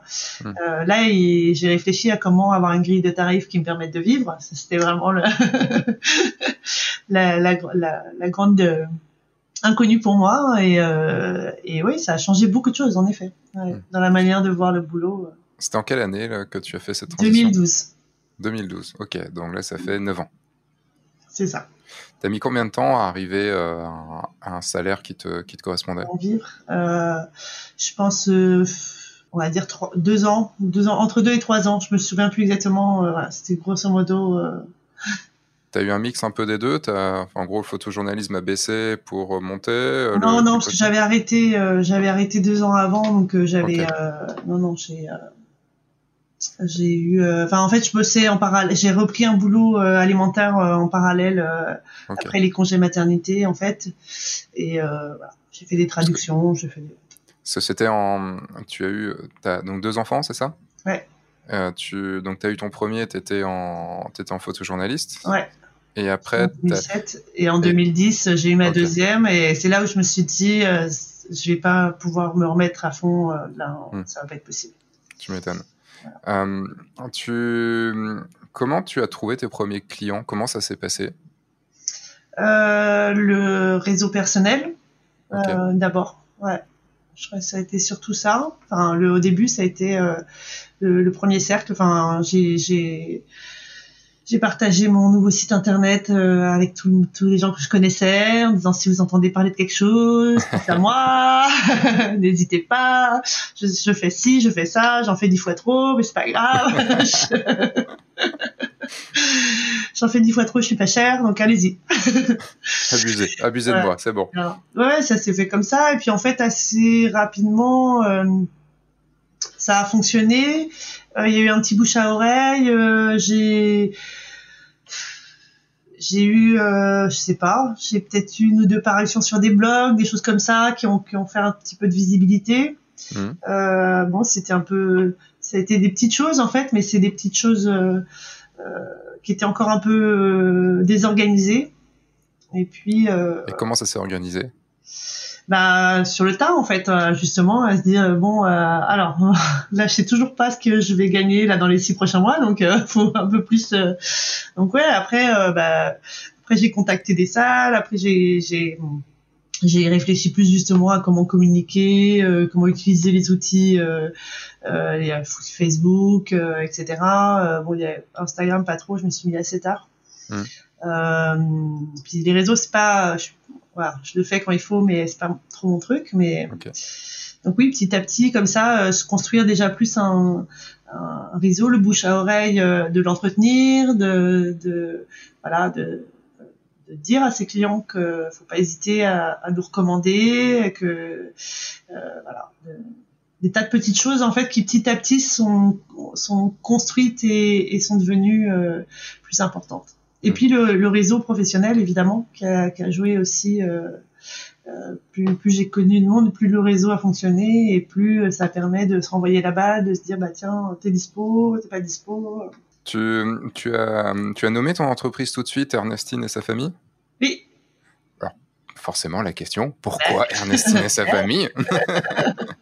la version réelle, on va dire. C'est euh, Ernestine de C'est venu, je pense que c'est ça vient d'une chanson de Noir Désir euh, ou un truc dans le genre. Enfin, c'est vraiment quelque chose de. Euh, c'est un prénom que j'aurais bien donné à ma fille, mais mon mec m'a répondu que non, il n'y avait pas moyen. Bon, bon, voilà et cherchais en effet euh, je voulais pas travailler sous mon nom parce que justement avant je travaillais sous mon nom donc je voulais je voulais euh, changer comme je changeais de d'identité on va dire je, je voulais euh, avoir une casquette différente mhm. et, euh, et cherchais un truc qui soit euh, un peu bobo, un peu euh, familier, un peu voilà. Donc j'avais bricolé ça comme ça. Euh, et puis qu'est-ce que je dis à mes clients? Personne, les clients n'écoutent pas. si vous êtes, euh, si vous êtes un client ou un futur client, bah, de toute façon, si. Non, le truc, c'est que c'est l'inverse qu'il aurait fallu faire. C'était dire le, c'était faire le, disclaimer avant. Ouais, voilà. Parce que maintenant, ils le savent, puisque c'est ce que tu leur dis. non, non, après, voilà, c'est, c'est, j'ai une, une, en fait, j'ai une arrière-grand-mère qui s'appelle Léontine mais donc je dis qu'elle s'appelle Ernestine. On n'est pas loin en fait. Que On n'est pas loin. C'est la, la, la, tradition. Voilà. Ça finit pareil. D'accord. C'est ça. Mais en même temps, euh, c'est une question que se posent beaucoup, beaucoup de gens quand, euh, quand ils se lancent. C'est quel nom? Euh, Alors, moi, je, enfin, dans mes cours, je, leur dis plutôt de prendre leur nom à eux, mais c'est pas tout le temps évident. On peut avoir des noms qui sont très difficiles à écrire, donc, donc ça va être très compliqué à retenir. il peut y avoir des noms très, très communs si on s'appelle, euh, je sais pas, Julien Dupont, voilà, ou autre, euh, voilà, c'est forcément c'est compliqué aussi. Où j'ai eu aussi un, si, si, tu écoutes, tu, tu te, j'ai eu sur j'ai eu sur un de mes workshops euh, un gars et en fait je je, je vois la, tu sais l'inscription se faire et, et je vois le nom d'un acteur euh, assez connu qui je sais en plus fait de la photo. D'accord. Je me dis bon, oh, ça doit pas être lui, mais bon, on sait jamais quoi. Ouais. Et euh, arrivé au workshop, donc non, c'était pas lui, c'était euh, c'était quelqu'un d'autre qui, qui portait le même nom. Et, euh, et forcément, bon, on en a discuté hein, pendant le workshop et tout ça. Et lui, bah forcément, il a, il a des, c'est compliqué parce que il a le même nom que de cet acteur très connu internationalement et qui en plus fait de la photo. Donc c'est juste impossible pour lui, quoi. Ouais, c'est clair, c'est clair. Donc il faut changer de nom à ce, niveau-là, quoi. Ou avoir un, un, pseudo ou avoir un nom d'entreprise. Euh, Est-ce que tu conseilles d'avoir un nom d'entreprise? Est-ce que ça apporte quelque chose? Non, je, je, je, sais pas. Je, trouve que justement, il n'y a, y a, pas de bonne et de. non, je sais pas la peur que ça. ça, par contre, ça sera pas coupé au montage. euh ça se défend des deux côtés en fait. Euh, euh, c'est vrai qu'aujourd'hui, je, je vois plus trop l'intérêt en fait d'être Ernestine et sa famille. Euh, après, on connaît comme ça. C'est vrai que euh, mes clients m'appellent Ernestine régulièrement. Bon, c'est pas grave. Enfin, les premiers échanges, c'est toujours bonjour Ernestine, ce qui est logique. Hein, je l'ai cherché, donc donc voilà. Hmm.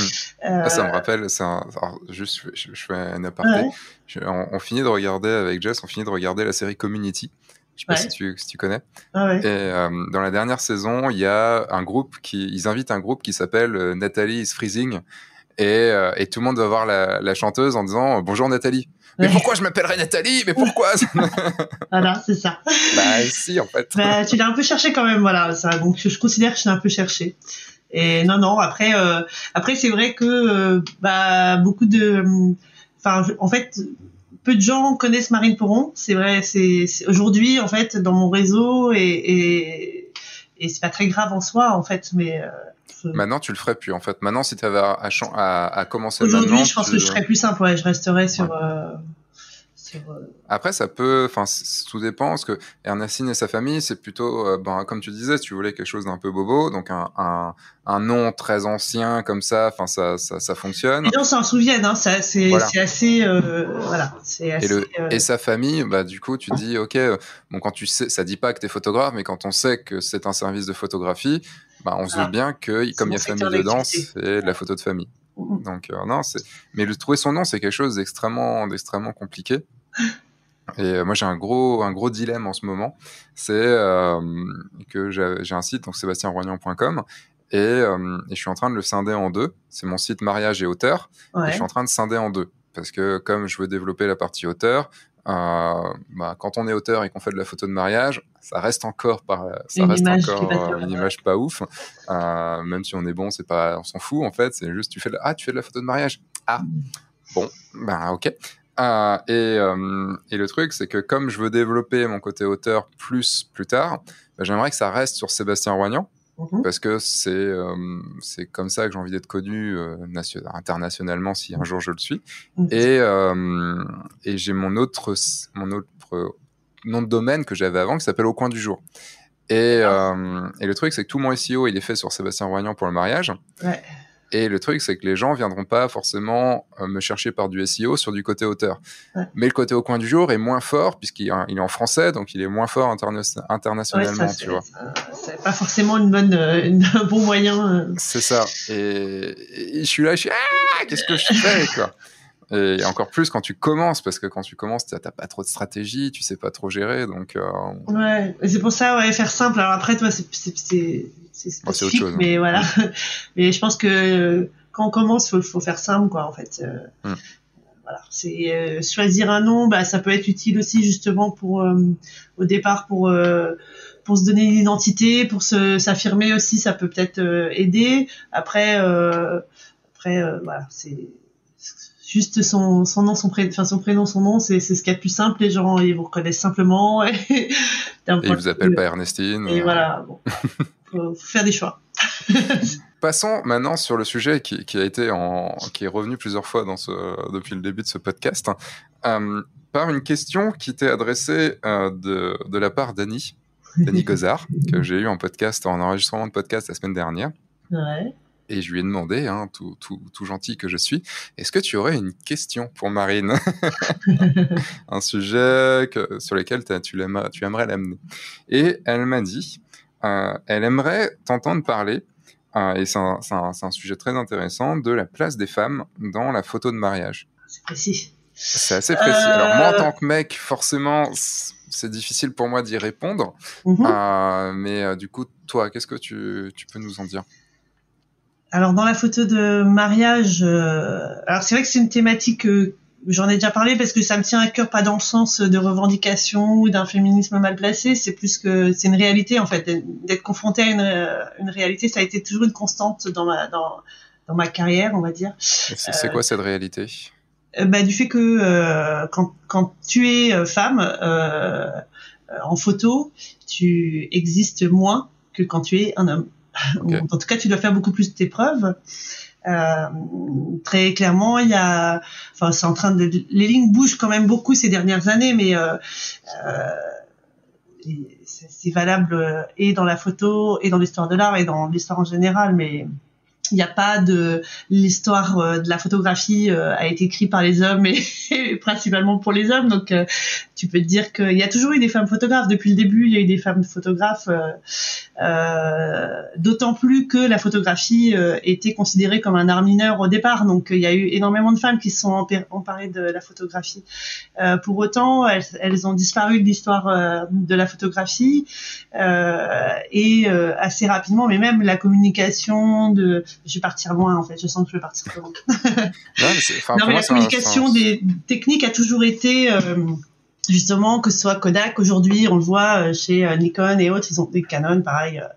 Il y a toujours ce truc de dire quand on veut parler technique, on parle aux hommes et quand on veut parler de facile, des appareils qui font des photos toutes seules, on parle aux femmes quoi. Hmm. Et euh, donc il y a ce truc un peu, tu vois, de, de, de, de séparer euh, toujours euh, et d'être amené à, à, à, ce que tu es euh, euh, et pas en tant, en tant que photographe, voilà, simplement. Hmm. Voilà, c'est quelque chose que j'ai vécu pas mal, notamment dans dans le milieu auteur, photojournalisme, où il y a euh, justement, c'est un, un, métier très masculin, extrêmement euh, avec beaucoup de testostérone et de et voilà, euh, il y a beaucoup il y a beaucoup de nanas hein, qui bossent qui bossent très bien, mais mais souvent les filles sont justement beaucoup plus dans dans les services photo, en icono, euh, sur l'administration des projets, etc. Mais pas forcément à la prise de vue, quoi. Donc, mm. Voilà, ça c'est une, première chose. Après, euh, dans le milieu de la photo de mariage, bah là je vais, je le vois en tant que formatrice, et ça, c'est ça qui parfois m'énerve un petit peu.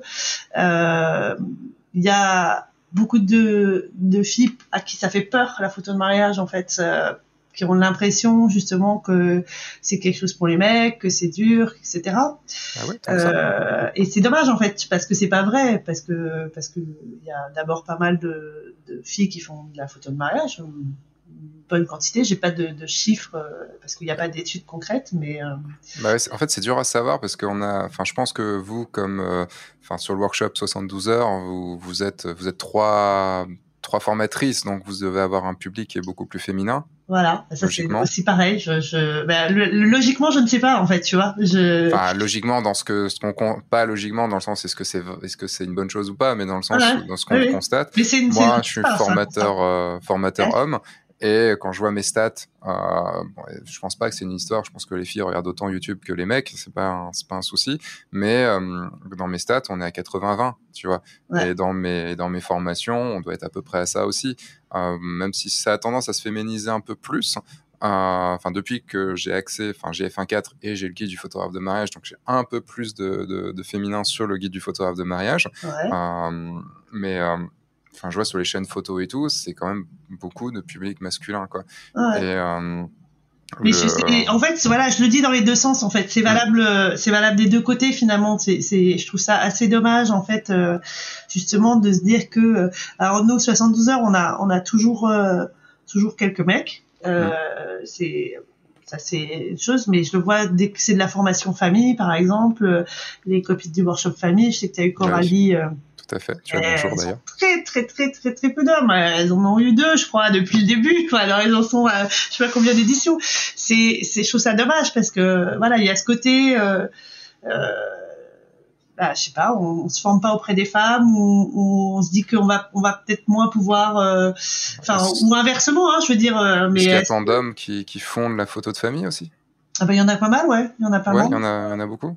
Enfin, vraiment, quand je dis, quand j'y font de la photo de famille, c'est qu'ils se bah, spécialisent vraiment dessus. De plus en plus. Alors, ça, sur la photo de famille, je pense que, je pense que, en effet, il y a, il y a plus de filles que de, que de mecs dans le, dans le secteur, mais, euh, mais il y a de plus en plus euh, de mecs qui font de la photo de famille. Et après, euh, il y en a beaucoup qui en proposent. Euh, bon, voilà. Je, hum. je constate juste.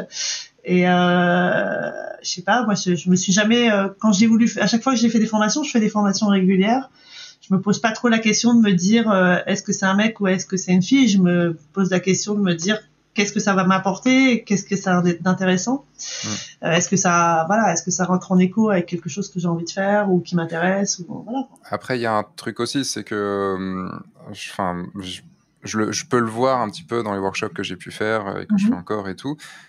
Souvent, il y a aussi ce truc, c'est que s'il y a peu de filles, euh, il y a, elles ont, sauf si elles sont un peu plus grande gueule et tout, elles vont plus facilement se laisser se, rester dans leur coin et, et pas vouloir parler. Euh, et parce que potentiellement il y a beaucoup de mecs aussi à côté et c'est pas c'est pas évident de, de, de savoir euh, est-ce que c'est euh, quelque chose qu'on nous a inculqué? Est-ce que c'est quelque chose qui est euh, de notre société? Est-ce que c'est nous-mêmes? Est-ce que c'est notre personnalité? Parce que, enfin, moi, en tant que, en tant que timide, quand je connais pas le monde, je vais rien dire. Mais c'est pas parce qu'il y a des filles ou des mecs. C'est juste que je suis bah timide, c'est tout. Bah quoi. Donc, euh... c'est ça en fait. C'est que c'est pas des généralités. Je pense que c'est c'est une question de, de caractère. Hum. Euh, voilà. Après, euh, ça c'est c'est un constat.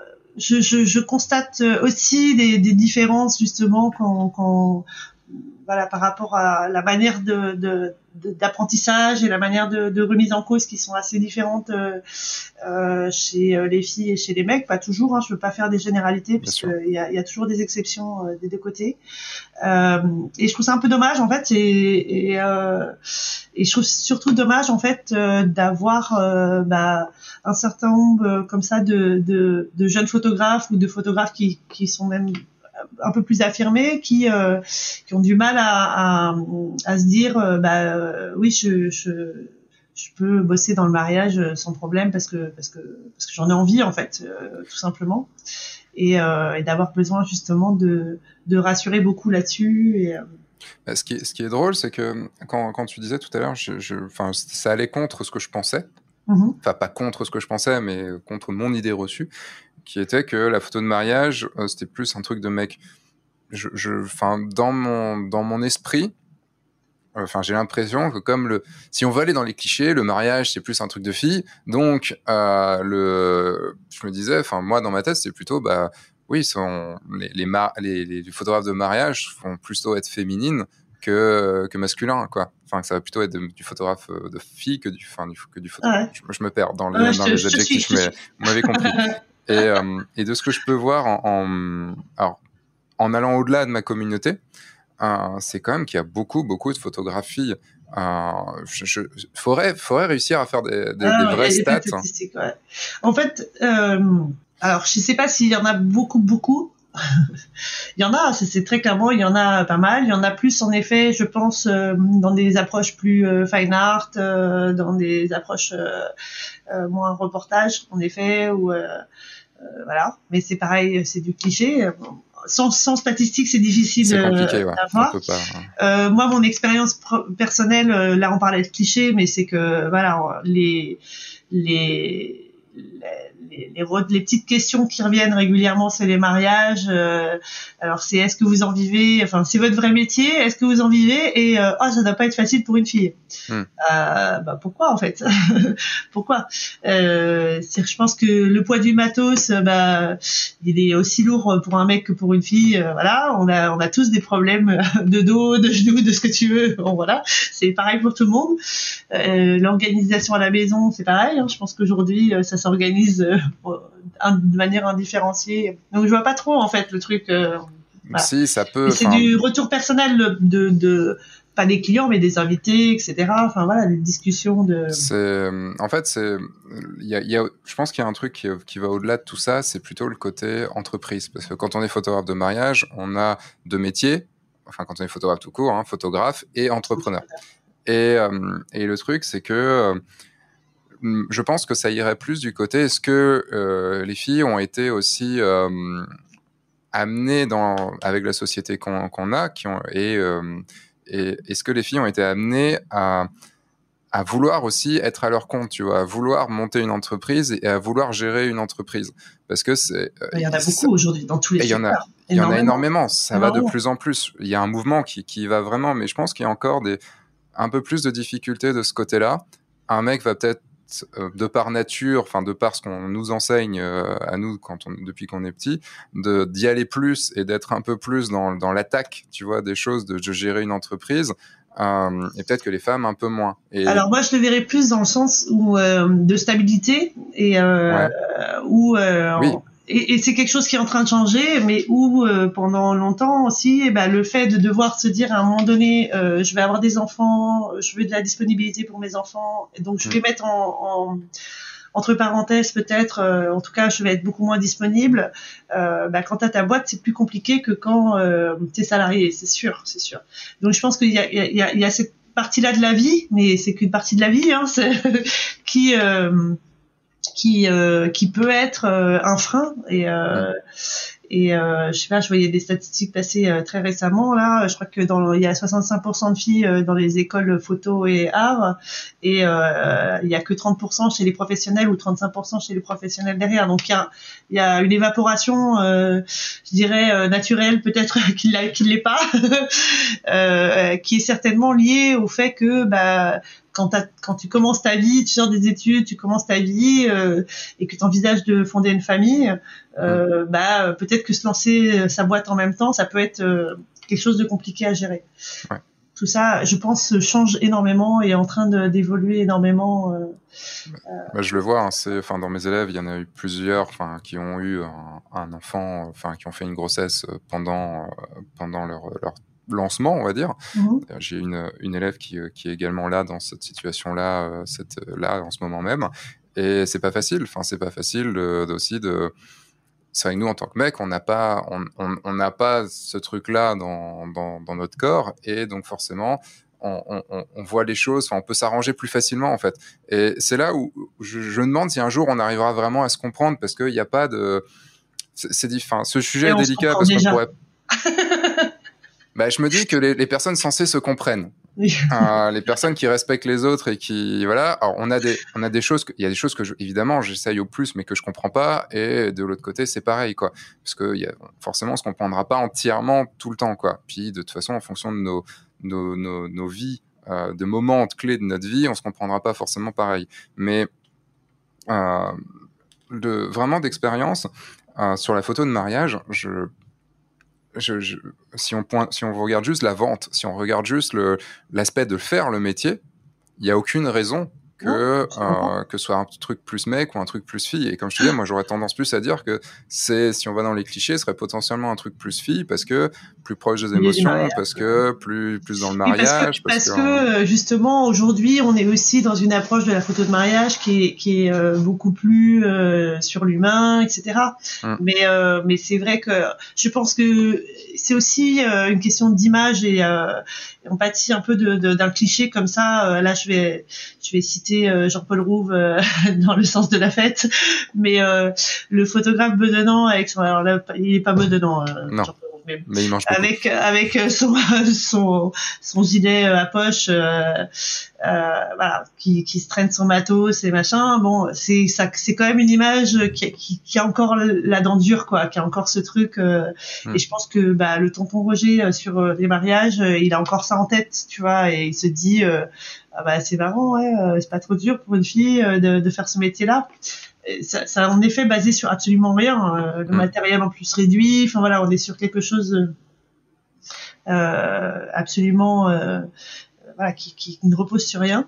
Mais mais il y a dans l'imaginaire collectif, en tout cas, et forcément ça, à un moment donné, ça retombe aussi peut-être sur euh, sur euh, des euh, jeunes photographes qui peut-être du coup auront du mal à, à, à, en tout cas prendront plus de temps à s'affirmer en tant que tel en fait mm. c'est plus dans ce sens-là je pense. Que...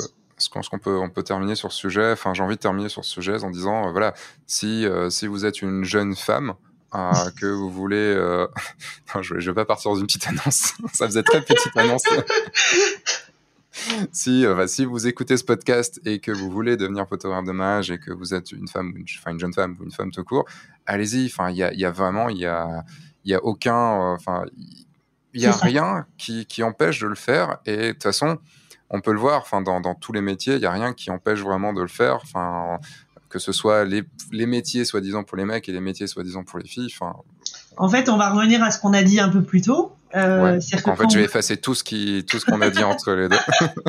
quand on veut faire quelque chose, on, s'en donne les moyens et, c'est la seule, voilà, c'est la seule mm. chose. Euh, Croyez en vous. Croyez en vous et voilà, c'est juste ça, croyez en vous. Et, et c'est peut-être ça, tu vois, c'est peut-être ça le truc, c'est que peut-être l'éducation qu'on a, qu'on a eue ces, ces, ces, dernières, qui change au fur et à mesure, mais l'éducation qui qu'on a eue était peut-être, on enseignait plus aux mecs de croire en eux que, que aux filles. Ah oui, c'est sûr. Il y a, y a un gros boulot au niveau de la confiance hmm. qui reste encore à faire. En tout cas, moi, sachez que, et je pense que c'est pareil pour toi, on ne fait aucune, euh, aucune distinction euh, dans les formations. Venez, tant que vous avez de l'argent, venez.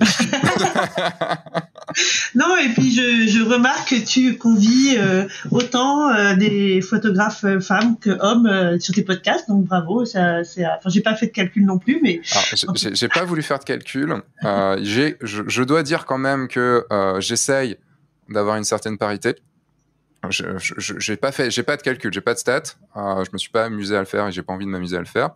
Enfin, me faire chier à le faire plutôt. mais euh, on est sur 50, 50, 55 podcasts. Je pense qu'il doit y avoir un peu plus de mecs que de filles. Mais tu vois là, par exemple, euh, les six derniers podcasts que j'ai enregistrés, euh, c'était avec des filles. Bon, il y en avait un, c'était un mec et une fille. mais il y avait une fille dedans, quand même.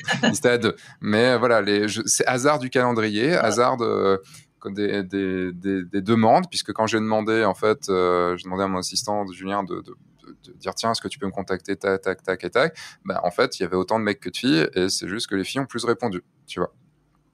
Et, euh, ou alors c'est Julien qui a envoyé. Euh, ouais, c'est Julien qui a envoyé en fait, c'est peut-être ça. Mais non, non, c'est super intéressant parce que je considère qu'on a, bon, on a le truc visible du fait un mec, une fille, mais il y a aussi, euh, en tant que mec, on a des différences avec, enfin, j'ai sûrement peut-être plus de, de, de, de, de ressemblance avec toi qu'avec peut-être un invité homme que, que j'aurais, euh, qui, qui vient de plus loin ou qui vient d'à côté et qui a d'autres, une autre culture.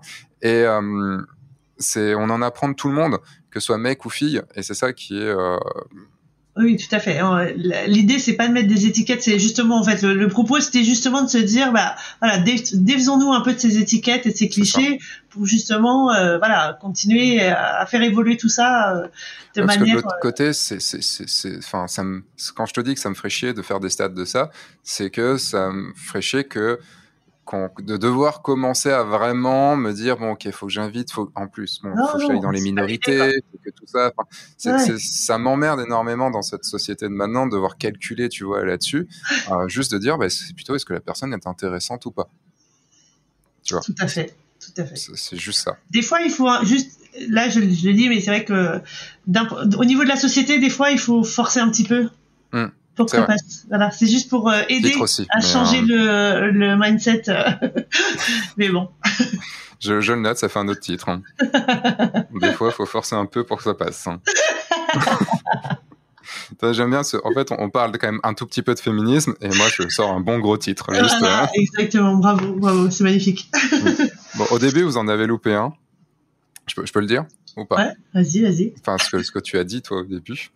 On, on, parlait d'informatique et, euh, et, de, et donc de l'ordinateur de, de, Marine, et elle dit Tu as pas vu ma tour. voilà. Voilà. C'était le moment titre de la, euh, du podcast. C'est fait. Ça conclut bien notre. Euh, c'est ça. Mais ce que j'adore avec ce jeu, c'est que ça fait marrer tout le monde. Enfin, tout le monde. Pas tout le monde, mais ça fait marrer aussi bien les mecs que les filles. Et, mm. euh, et ça, je trouve ça cool. Tu le fais? Enfin, moi, je, suis adepte du titre et je le fais en mariage. Ça m'arrive. Ah ouais, ouais. J'ose. euh, ouais, je j'ai pas le réflexe en fait. Voilà, je je, je, n'y pense pas. D'accord. Voilà, ouais, pas encore le, le, Par contre, ça me fait rire. D'accord. Mais, mais ne, ne, pervertis pas ton cerveau là-dessus. Mon, mon, cerveau est complètement perverti. J'ai un peu trop de choses déjà euh, tu m'as parlé dans un petit questionnaire que, que je t'avais envoyé avant le, avant le podcast. Tu m'as envoyé d'un, tu m'as envoyé. Tu m'as parlé d'un mariage surprise. Ah oui, oui, oui. L'anecdote est très drôle. Donc je me suis creusé la tête parce que des, des, petites anecdotes, il y en a beaucoup, beaucoup, mais après, de, voilà, qui, qui soient. oui, bah, c'était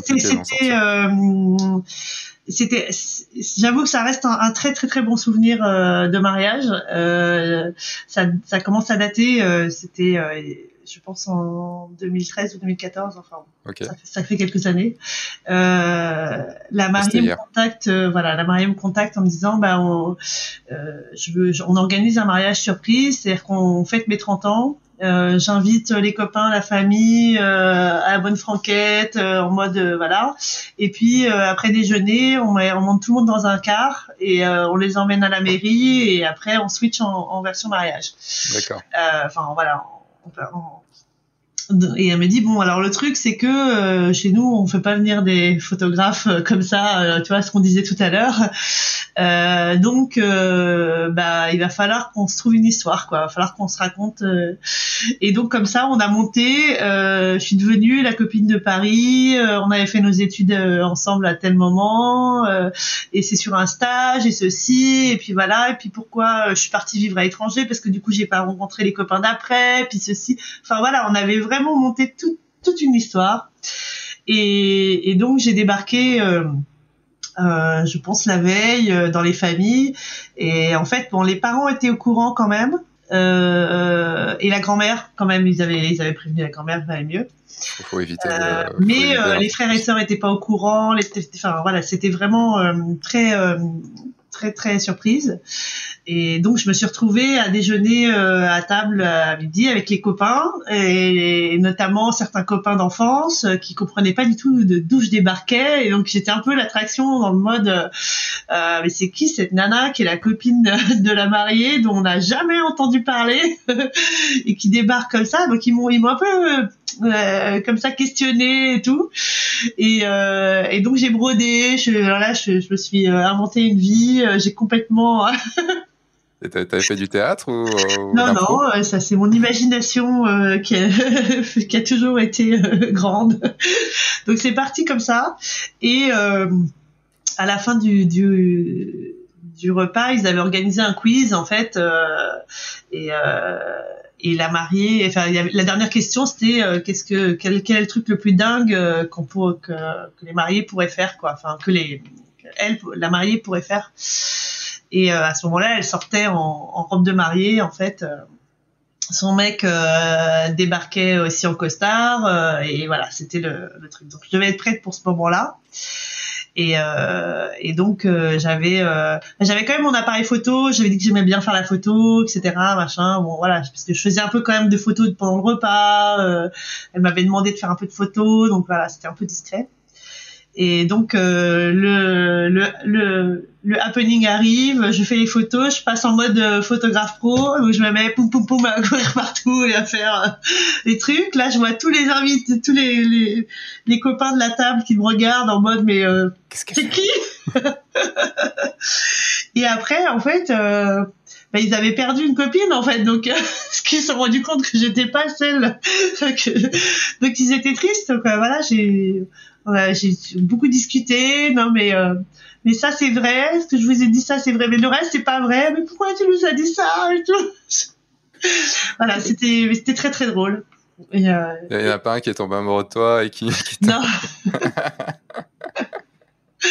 non, non, mais c'était vraiment rigolo. En fait, ouais, j'ai toute la fin de soirée, il a fallu euh, les euh, les euh, les rassurer en disant non que je, je m'étais pas foutu de leur gueule, c'était juste bon.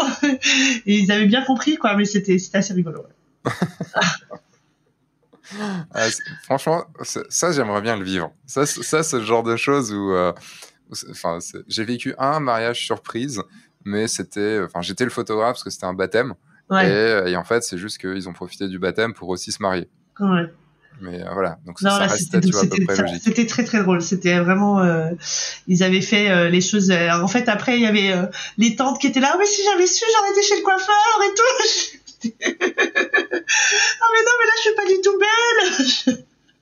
ouais, c'était drôle en fait, c'était très très drôle. Et je pense qu'ils ont bien réussi leur coup là-dessus. ouais, puis le, fait d'arriver comme ça, le truc le plus fou et tout, et bam Et voilà Trop bien. Ah ouais, c'était assez dense en émotion aussi, ouais, ça a été. Euh. C'est ça qui est, qui est, fou, je trouve, dans, dans la photo de mariage, c'est qu'on vit des choses juste euh, assez. Euh, enfin, dans la photo tout court. Dans, dans, dans, je me rappelle quand j'étais photo dans Corporate, euh, je vivais des choses. Enfin, j'allais à l'autre bout de la France pour euh, me retrouver à un endroit, euh, enfin, dans une usine où t'as pas le droit de rentrer, à un événement. C'est ça. Et ça, ça, me manque, tu vois, d'être plus photo corpo, ça me, ça me manque de, ce genre de choses. mais en même temps, je vis d'autres choses, c'est super cool, quoi. Et en tant que photographe, dans des mariages, tu vis des, des moments, des, des trucs. Enfin, bah, t'as accès à tout en fait. C'est ça qui est, c'est ça. qui est dingue en fait. C'est d'avoir ce, ce, cet accès complet en fait à, l'intimité des mariés, à leur à leur vie de famille, à leur vie de, de, plus proche, enfin, et, d'être accepté par tout le monde comme ça dans dans ce cercle-là et de se, glisser comme ça, euh, c'est c'est assez fascinant. Enfin moi je, trouve toujours ça très très émouvant en fait. C'est quelque chose qui me touche énormément en fait. Tu, euh, tu parlais tout à l'heure au tout début, si je reviens au tout, c'est si on fait un gros flashback, à, un gros retour en arrière au tout début, parce que quand tu faisais ton, ton elevator pitch, tu disais créer une histoire et d'avoir des photos qui ont du sens. C'est quoi pour toi une photo qui a du sens?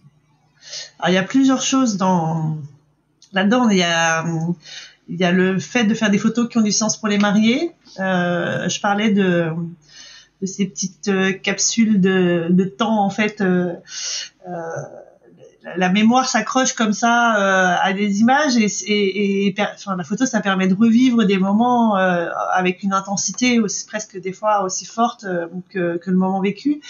si le moment c'est le photographe qui l'a qui l'a créé, euh, ce qu'on vit, c'est, c'est le, le, moment qu'on a vécu avec le photographe, ce qui est pas un mal en soi, hein, je veux dire. Mais euh, euh, pour moi, c'est important que euh, tout ce que je photographie sont des choses euh, qui existent dans la vie de mes mariés, qui, qui ou dans la vie de mes familles, voilà, qui ne soient pas créées par moi ou pour moi. Donc, donc ça, c'est une première chose. Ouais, pour moi, la, la, la démarche documentaire, c'est c'est une recherche de de vérité, c'est un grand mot. C'est une vérité. Elle, pour moi, c'est plus une, en sens, euh, quelque chose qui, qui, qui, je dirais presque une vulnérabilité, quelque chose qui, qui, qui émerge en fait euh, et qui va, euh, qui, qui, qui qui est la qui est euh, ce que ressent la personne ou ce que ce que fait ce qu'est la personne euh, sans les artifices autour. Et dans le mariage il y a beaucoup d'artifices.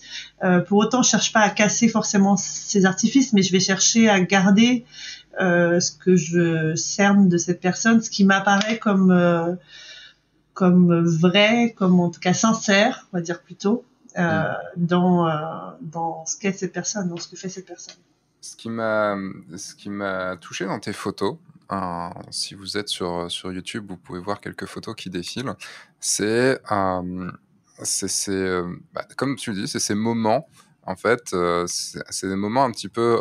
Tu as des mariages un peu de, de tout genre. Hein. tu as des mariages qui font très, très guindés, d'autres moins guindés. Enfin voilà. Et pourtant, c'est toujours ce, moment, ce, ce, petit ce petit instant qui, qui, qui comment dire, qui, qui, fait sens, enfin qui, ouais, qui, qui un peu, que tout le monde pourrait vivre en fait. C'est sur, c'est surtout ça le truc, que vraiment tout le monde pourrait vivre. Et, je trouve que dans tes photos, euh, j'essaye d'être sur une et que je, vais te décrire, euh, qui est assez caractéristique. Euh, bah, par exemple, je trouve qu'il y a des, couches en fait dans tes photos tu as, toujours un premier, enfin pas toujours, mais tu souvent un premier plan et un, second plan. Et, les deux sont, sont, assez visibles et se répondent. Comme tu as cette photo, hop, je reviens dessus. Euh, c'est la photo de tu as deux gamins qui, euh, qui sont à la sortie d'une église, qui marchent et qui sont avec les bulles. Le petit, enfin le petit a le, a le, la machine à bulles. Et juste dans le fond, tu as les, les mariés, ils sont encore dans l'église euh, ils sont juste éclairés par, une, euh, par, un, par un rayon de lumière. Tout est sombre autour d'eux et il y a un rayon de lumière sur eux. Et, euh, et on sent toute l'histoire qui va, qui, qui, qui, va arriver juste par cette photo-là. Comment tu, tu gères, toi, cette, recherche de double, de double histoire, enfin, pas d'histoire, mais de, de double, pas de double histoire, mais de double plan? Je vais, je vais, je vais justement, voilà, ça, revient un peu à ce que ce qu'on disait tout à l'heure par rapport à, ce qu'on va chercher pour construire l'histoire en fait euh, au moment de la prise de vue. Dans la mesure où ouais voilà moi je veux je veux que ça raconte quelque chose et euh, c'est vrai que parfois ça passe par des choses euh, plus symbolique ou en tout cas euh, c'est vrai que une bonne photo c'est aussi une photo qui, qui va parler aux mariés mais qui va parler à l'universel enfin qui va parler à tout le monde en fait. C'est c'est c'est quand tu arrives à toucher quelque chose qui est peut-être euh, euh, très particulier de, de ces gens-là mais qui euh, parle de euh, de la chose en, général et euh, où tout le monde peut se projeter en fait. donc ça c'est ça c'est le graal, c'est c'est ce que je pense, enfin en tout cas moi c'est ce que j'essaie de de rechercher au maximum. et ça veut dire bah ça veut dire chercher à construire des images en effet d'un point de vue vraiment bête et méchant et formel. quand je quand je je vois une scène qui m'intéresse, euh, je vais chercher euh, à, à, à, construire, euh, à, à, enrichir mon image, à donner, euh, à donner du contexte, à donner des, des éléments qui vont qui vont raconter l'histoire peut-être un peu plus euh, de manière un peu plus complète que euh, juste la première chose que je vois en fait. Euh, si j'ajoute des éléments, peut-être qu'on on comprendra mieux euh, ce que vivent les gens à ce moment-là, ou ce, qu'ils font, ou ce qu'ils ressentent. Euh, donc je vais aller chercher ces éléments qui vont, ils sont pas toujours là, mais en tout cas je vais, je vais au maximum aller chercher ces éléments qui vont euh, compléter l'histoire de, de, que je suis en train de photographier. Et, euh, ouais, je pense que c'est aussi dans, dans ces, dans ces ces allers-retours euh, entre les éléments de l'image que euh, qu'on va donner plus de force justement à ce message-là, à, à ce ressenti. Oui, il y a une autre photo euh, qui, qui, est parlante dans ce que tu dis, c'est donc toujours en noir et blanc, c'est une cérémonie, hein, sûrement une cérémonie laïque. on a le, on voit le dos du marié qui, on voit ses mains dans son dos et les mains de, de la mariée, enfin ils sont entremêlés, les doigts sont entremêlés, ce qui est donc comme en plus c'est sur fond sombre, puisque le, le, le, le, costume du marié est sombre, donc les, les mains ressortent. Et ça, ça, ça, occupe la moitié gauche de l'image. Et la moitié droite, ce sont bah, les invités qui, on sent, qui sont, émus. Les, sont les quatre parents, en fait. D'accord, c'est les quatre parents. qui sont euh, les deux plus, femmes, ils sont même pas l'un côté de l'autre, c'est deux femmes, deux hommes. Ouais, voilà, mm. c'était euh, c'était assez caractéristique aussi de ces deux familles qui s'étaient vraiment euh, trouver, rencontrer. Enfin voilà, c'était. Euh... Oui, parce que ça se mélangeait là même. Ouais, ouais, complètement. Et il y a vraiment ce truc, enfin ce, ce, rapport qui, enfin qui, qui, me touche parce que c'est, euh, on, on, sent dans une seule et même photo euh, tout le truc là où on serait la plupart à faire deux photos. Euh, là, tu as réussi en une photo à, à, à, à mettre les, la, le lien des mariés entre eux et l'enchevêtrement des doigts. Enfin, vraiment aller voir la photo. Enfin, si si, si vous êtes sur YouTube, là, vous la, vous la voyez. Euh, L'enchevêtrement, les doigts sont vraiment complètement. Euh, enfin. Ah, ils, font des nœuds. Ils, font des... ils font des nœuds et en plus la famille, quand on le sait du coup maintenant, la ouais. famille fait des nœuds aussi quoi, si on veut aller par là. Donc euh, c'est. Euh...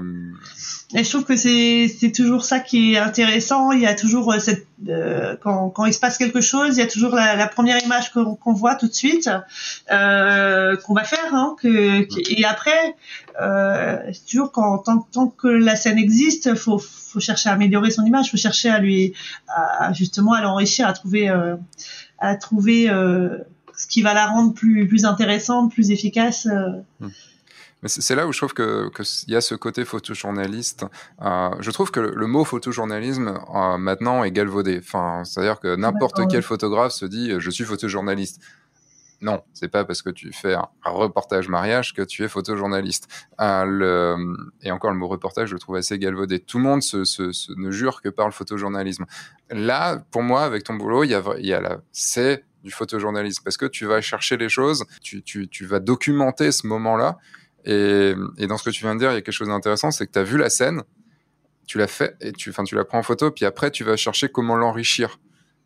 Et, ah. et, et, je pense que c'est la démarche. Enfin, après, moi, je suis pas photojournaliste, mais je pense que c'est la démarche ça va être euh, ça va être ça. Après euh, alors moi j'utiliserai pas j'utilise plus le terme photojournaliste non plus parce que parce que je travaille pas pour un journal. Enfin je, justement ouais. le, côté journalisme euh, pour moi est pas adapté euh, à, au mariage.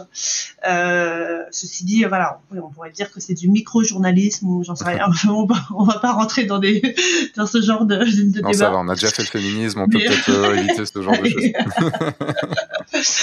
mais mais en tout cas ouais du reportage mais c'est galvaudé pour moi, ça, ça dit bien. De, enfin, reportage documentaire, c'est c'est c'est euh, le sens de la démarche et euh, l'objectif, c'est en effet de de pas simplement de photographier euh, une action, un, un événement, un moment, etc. C'est simplement de d'essayer de contextualiser, d'essayer de, de, donner des éléments qui vont euh, enrichir le propos. En fait, d'avoir un point de vue parce que c'est parce que finalement, c'est de raconter quelque chose, de faire ça. Mmh. C'est-à-dire que c'est pas juste de raconter ah bah il a embrassé la mariée, ok super, mais comment il l'a embrassé? Est-ce que euh, c'était un baiser un peu distant, un peu froid? Est-ce que c'était euh, un baiser fougueux? Est-ce qu'il y avait du monde autour? Est-ce qu'il y avait euh, un regard de quelqu'un à côté? Enfin, il y a mille histoires qu'on peut raconter et juste s'arrêter au fait, à la première chose, ben, c'est un peu peu. Enfin, je trouve c'est un peu dommage. On, peut apporter beaucoup plus à nos à nos clients en, en, en voilà. En, en, en allant chercher euh, ce qui s'est réellement passé, les, les, sentiments des uns des autres, euh, mm. le lieu, enfin voilà toutes ces choses qui qui ont existé et, euh, et qui prendront de la valeur avec le temps aussi. Carrément. Et quelle est la valeur de, de ton post-traitement? Là, je suis, je suis devant une photo. enfin, tu, tu, me dis, tu me dis si je me trompe. J'ai l'impression que tu joues beaucoup sur la, euh, sur le après, sur la, sur peindre les lumières un peu plus après. Euh, enfin, il y a les lumières qui existent bien sûr, mais que tu viens les accentuer. Je suis devant une, une photo là où c'est la, la, mariée devant sa maman Hein, qui a une, ils sont, c'est pendant les préparatifs, euh, la mariée est sur la droite et elle, euh, elle tient la, la chaussure, enfin, il y a la maman devant elle qui tient la chaussure ah oui. et euh, elle est en train de, d'enlever en fait le, le, nœud de la chaussure pour pouvoir la mettre. Et juste en deuxième plan, euh, il y a une petite fille qui, euh, qui la regarde euh, d'une façon, enfin, ça fait vraiment genre, wow, c'est une mariée, c'est trop bien. Et, et il y a juste une lumière qui tombe sur elle, on dirait une peinture, quoi. C'est vraiment juste la lumière qui, qui tombe bien sur elle. C'est très sombre tout autour. Enfin, le, on voit pas le sol, on voit juste un peu le lit, euh, la couverture du lit qui est claire, qui remonte, enfin, qui, qui, qui est visible un peu. Et j'ai vu sur plusieurs de tes images, euh, j'ai eu cette impression-là sur plusieurs de tes images. Est-ce que tu post-traite de cette façon-là. Oui, tout à fait. Okay. Je, je post-traite assez peu en, en, en, vrai, enfin assez peu. Je post-traite, euh, j'ai quand même un, un devoir euh, pour mes clients de leur rendre quelque chose qui soit propre et qui soit. Mais euh, mais c'est vrai que je, je, je, je post-traite pas. Euh, je vais essayer, je vais essayer de. En fait, c'est un peu ce qu'on faisait en labo euh, argentique. Je, je, je, je, reviens sur mon grand âge de 1910, mais euh, non, on a dit la Révolution française. c'est ça. Pardon, on avait dit ça. Euh, en fait, on faisait sous l'agrandisseur, on faisait monter certaines lumières, on masquait d'autres pour pouvoir justement jouer sur les contrastes, faire venir la lumière plus à un endroit, ou au contraire laisser dans l'ombre d'autres mm. d'autres choses. Donc oui, c'est quelque chose que j'aime faire. Euh, pas trop non plus. Je suis pas hyper fan de tout basculer en noir ou tout, enfin voilà, d'avoir euh, des trop de, euh, voilà, c'est, ça peut être assez, euh, en plus un peu plus, réel, plus naturel. Donc oui, j'aime bien m'appuyer sur la lumière qui existe déjà et, accentuer peut-être cette chose-là. parfois, ça demande en effet de d'y passer un peu de temps pour que vraiment faire sortir euh, ce que nous on a vu en fait qui est, qui est pas toujours euh, euh, sur un RAW un peu plat visible directement mais ouais je vais je vais je vais fonctionner comme ça. Ça, c'est, tu vois, enfin, moi, c'est quelque chose que je vois parce que j'ai l'habitude. Hein, j'ai l'habitude du post-traitement, j'ai l'habitude d'avoir vu des images et tout ça. Et, et je dois avouer que même ça marche. Enfin, évidemment, ça marche. Enfin, je veux pas dire le contraire, ça marche. Moi, ça me gêne toujours un peu parce que c'est pas dans ma moi dans ma vision des choses. Tu vois, c'est euh, quand je vois tous les fearless. il y a même eu un, il y a quoi, il y a un an, un an et demi sur Fearless, ils ont dit arrêtez de, enfin, ils stoppaient le côté, était trop, ouais, ouais. tout était noir. Enfin, en gros, les gens, ils, ils assombrissaient tout à mort euh, et tout ça pour faire ressortir les choses. Et, euh, et ça m'a, enfin, ça m'a à passer le fait de faire ah ouais c'est beau waouh tu sais tu, tu réfléchis tu fais ouais mais en fait non enfin ça me va pas ça me ça me ça ah me ouais. convient pas et, euh, et, je trouve que ça, ça rejoint aussi un peu, tu vois, vraiment le côté photojournalisme, euh, comme, comme tu disais aussi, peut-être que, parce qu'avant, avec le, avec le, l'argentique et tout, c'était moins, moins fin, que ouais. moins précis que sur Photoshop. Euh, ça dépend du temps qu'on y passe, hein, bien sûr, évidemment. Et, et c'est vrai que moi, je me permettrais pas ça, tu vois, sur mes images, parce que euh, je verrais ça et je fais putain, mais merde, j'y étais trop fort, quoi. Et, quand on le voit sur un book, c'est vraiment une question de, c'est une question de, de dosage, hein, toujours. Euh, ça. Et après, c'est aussi ce que ça induit sur ton image, c'est-à-dire que si en effet tu, tu masques la moitié de ton image euh, en le passant dans le noir, bah après euh, je dis pas que c'est faut pas le faire c'est juste que moi je suis plus dans la démarche que hmm. que, je, que je fais enfin, qui, qui, est ma démarche parce que je parce que je veux qu'on voit euh, euh un bout de papier peint je veux qu'on voit euh, voilà l'arrière-plan est, est, aussi intéressant après c'est vrai que euh, bah, quand tu exposes pour les hautes lumières, déjà tu, tu, fais basculer une partie de, de ton image euh, euh, dans le noir, enfin en tout cas dans, dans, le sombre. Il y a déjà au niveau de la prise de vue, si tu veux, tu as déjà quand même un certain nombre de, de, de, choix esthétiques que tu vas faire qui vont euh, qui vont euh, permettre de tout ça, c'est un, problème de perception en fait. C'est une question comment tu vas faire en sorte que ton image soit le plus lisible possible, que l'idée que tu as eue, justement le message que tu veux faire passer, il soit le plus lisible possible. Et mmh. donc après, ça va être l'équilibre que tu vas que tu vas donner en fait. Euh, euh, à quel moment euh, ça devient du maquillage, qui, enfin à, partir de, enfin voilà à quel moment tu es encore dans euh, je mets en valeur ce que j'ai fait et à quel moment tu passes dans euh, je recrée une image. Euh, encore une fois, je dis c'est pas un mal de recréer une image et j'ai eu ce débat longuement avec Léa par exemple, c'est chacun enfin voilà d'avoir une idée artistique très pointue sur sur une image et d'aller la chercher, c'est super aussi, c'est pas c'est pas mon approche en fait, c'est mmh. juste ça, de rester cohérente et voilà, après, euh, la, la, la, limite, elle est, elle est très personnelle et certains trouveront que c'est trop, certains trouveront que c'est pas assez. Enfin voilà, c'est vraiment quelque chose. Euh, Moi, ma limite, elle est dans la cohérence, c'est-à-dire dans la cohérence de, de, de, la photo et du discours du photographe. Euh, je, ce que je, je supporte pas, et là où j'arrive pas, c'est les gens qui disent faire du naturel et qui me montrent des photos ultra que tu sens ultra retouchées. Euh, si euh, tu vois par exemple sur mes photos d'auteur, euh, je me permets n'importe quoi je, tant que ça paraît réel, tu vois, mhm. enfin, réel, euh, réaliste, on va dire réaliste, je me permets ce que je veux. C'est-à-dire, si je veux changer le ciel, je change le ciel, je m'en fous. Je veux, j'ai, une photo que je veux avoir à la fin. Mhm. Euh, en mariage, par contre, je, je considère que si je veux faker quelque chose, enfin faker, dans le sens enlever quelque chose ou autre, je le fais à la prise de vue. Tu vois, c'est vraiment à la prise de vue, je fais en sorte non, on verra pas ça, ou enfin voilà, tout le travail de photographe. Euh, tout ce que tu peux faire à la prise de vue, tu le fais, vaut mieux de toute façon. pour après, enfin je veux dire, il y a un moment, c'est faut être un peu. Euh, oui, puis en qualité aussi, parce que pour le faire en post prod en qualité, euh, c'est quand même plus long. Et, et c'est vrai que par contre, si un photographe a un discours du bah moi je fais du réel, je veux que mes photos soient réelles, et que derrière il passe du temps sur Photoshop à changer les choses Là, tu vois, il y a une non-cohérence et cette non-cohérence se voit. Mmh. Euh, par contre, si la personne dit non, non, moi, mon truc, c'est d'avoir des photos qui sont stylisées, d'avoir des photos artistiques, euh, enfin, tu vois, où je m'en fous de la réalité, je veux faire passer un truc, je dis, ok, si c'est bien fait, il n'y a pas de souci. C'est toujours ça. Hein. Quand c'est bien fait, il n'y a, pas de souci, en fait. et, le discours, enfin, quand le discours est cohérent, quand l'action est cohérente avec le discours, quoi. C'est, euh, je pense qu'il faut réfléchir à ça. Et, mmh. et, je trouve dans ce que tu dis, même si tu essayes quand même d'avoir du réel et tout, tu vas, enfin, je trouve que tu vas juste à la bonne limite. Oui. Enfin, je trouve. non, non, mais après, je te dis, c'est quelque chose de très personnel. Et après, euh, et après aussi, les photos qui sont euh, dans le portfolio sont pas forcément, enfin, elles sont forcément plus travaillées que, que celles qui sont en galerie, puisque. c'est que de la retouche Lightroom ou tu fais de Photoshop aussi un peu? Non, Lightroom. Ok. Donc, voilà, au pinceau. Extrêmement rare que j'aille dans Photoshop. D'accord. Euh, eh ben, je te propose qu'on arrive sur la fin de ce podcast. Euh, parce que je, commence à suer à mort tellement j'ai chaud. Attends, il fait combien dans mon bureau? Ah, Ça me dit 28 degrés, mais j'ai l'impression d'avoir ta date à 36 degrés. Quoi. Je, eh sais ben. pas ce qui se passe. tu, tu, tu, tu, mens, tu mens, thermomètre. Euh, il, fait bien plus chaud des fois quand tu indiques, euh, quand indiques 29. Le, les trois, on va passer sur les trois questions de fin. Ouais. Alors, première question, parce qu'on n'en a pas du tout parlé. Euh, quel est ton objectif favori en matériel? Le 35. 35 Je fais quasiment tout au 35. Ça, c'est un truc de photojournaliste, ça, non?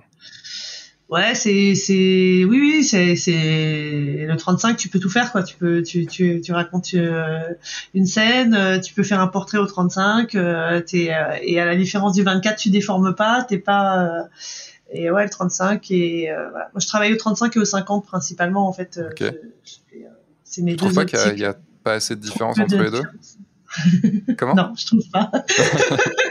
non, c'est toujours la remarque, mais c'est quand même un peu trop. euh. non, non, en fait, euh, je, je, je travaille principalement au 35 et euh, le 50, j'ai, il est juste, c'est un 51.2 de Canon, il est juste magnifique. euh, donc, euh, c'est c'est vraiment pour pour c'est pas tant lent. Enfin, je l'utilise pour euh, justement être plus sur du portrait ou des choses comme ça. euh, c'est pour le rendu qui est qui est superbe. Quoi. Et tu shootes avec euh, Canon du coup? Ouais. Ce que j'ai compris. Lesquels? Euh, jusqu'à cette année euh, le 5D Mark III et là je viens de passer au R6. D'accord. C'est ce que j'aurais fait, mais il y a Nikon qui est arrivé entre temps. Ben, j'ai attendu. Passé au Z7. Je n'étais pas prête à changer, mais euh, j'en ai acheté un pour euh, pour la maison pour voir euh, voilà. Pour, Et ça t'a pas fait photos, trop bizarre de passer du réflexe au... à l'hybride? Bah non, en fait c'est ça qui est un peu frustrant, c'est enfin frustrant. je vois je vois pas la différence, j'ai moins de flou, j'ai je découvre ce que c'est qu'un autofocus moderne en fait.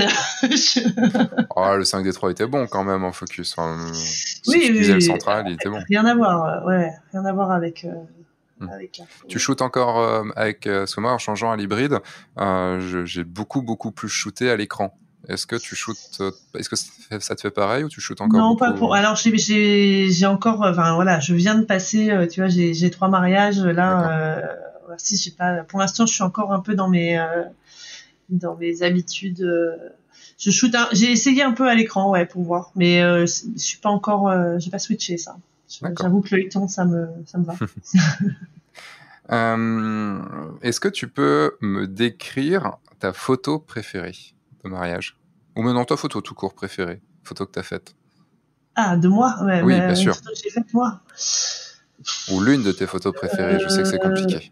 Ouais, ouais. Puis il faut que je, je réfléchisse. euh, Ou la première qui te vient en tête de allez une photo de de perso de l'année dernière du confinement l'année dernière j'ai j'ai fait un, je me suis un peu forcée à faire un journal visuel pour me pour me pour me- m'entretenir. Et euh, une photo euh, de de mes enfants qui font du ping-pong en plein cagnard. euh, c'était un peu ça l'idée, c'était de- d'affronter des trucs euh, qui étaient pas forcément évidents et euh, où on voit euh, la raquette de ping-pong, le- je crois le, la, la, la balle, le- l'ombre de la balle en fait, euh, et euh, en fait je sais même plus à quoi elle ressemble en fait.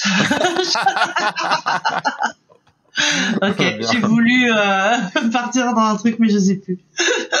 Alors, j'ai, bon, c'est pas grave. J'ai une dernière question à te poser. Euh, qu'est-ce que tu, si tu pouvais revenir, euh, bah, du coup, euh, 10 ans, à peu près 10 ans en arrière, qu'est-ce que tu dirais à ton, à ton toi qui se lançait dans, dans la photo, euh, dans la photo entreprise, la photo, ton entreprise de photo, qu'est-ce que tu pourrais te dire avec tout l'enseignement que tu as jusqu'à, jusqu'à maintenant? Ben, fais-toi confiance, justement. Voilà.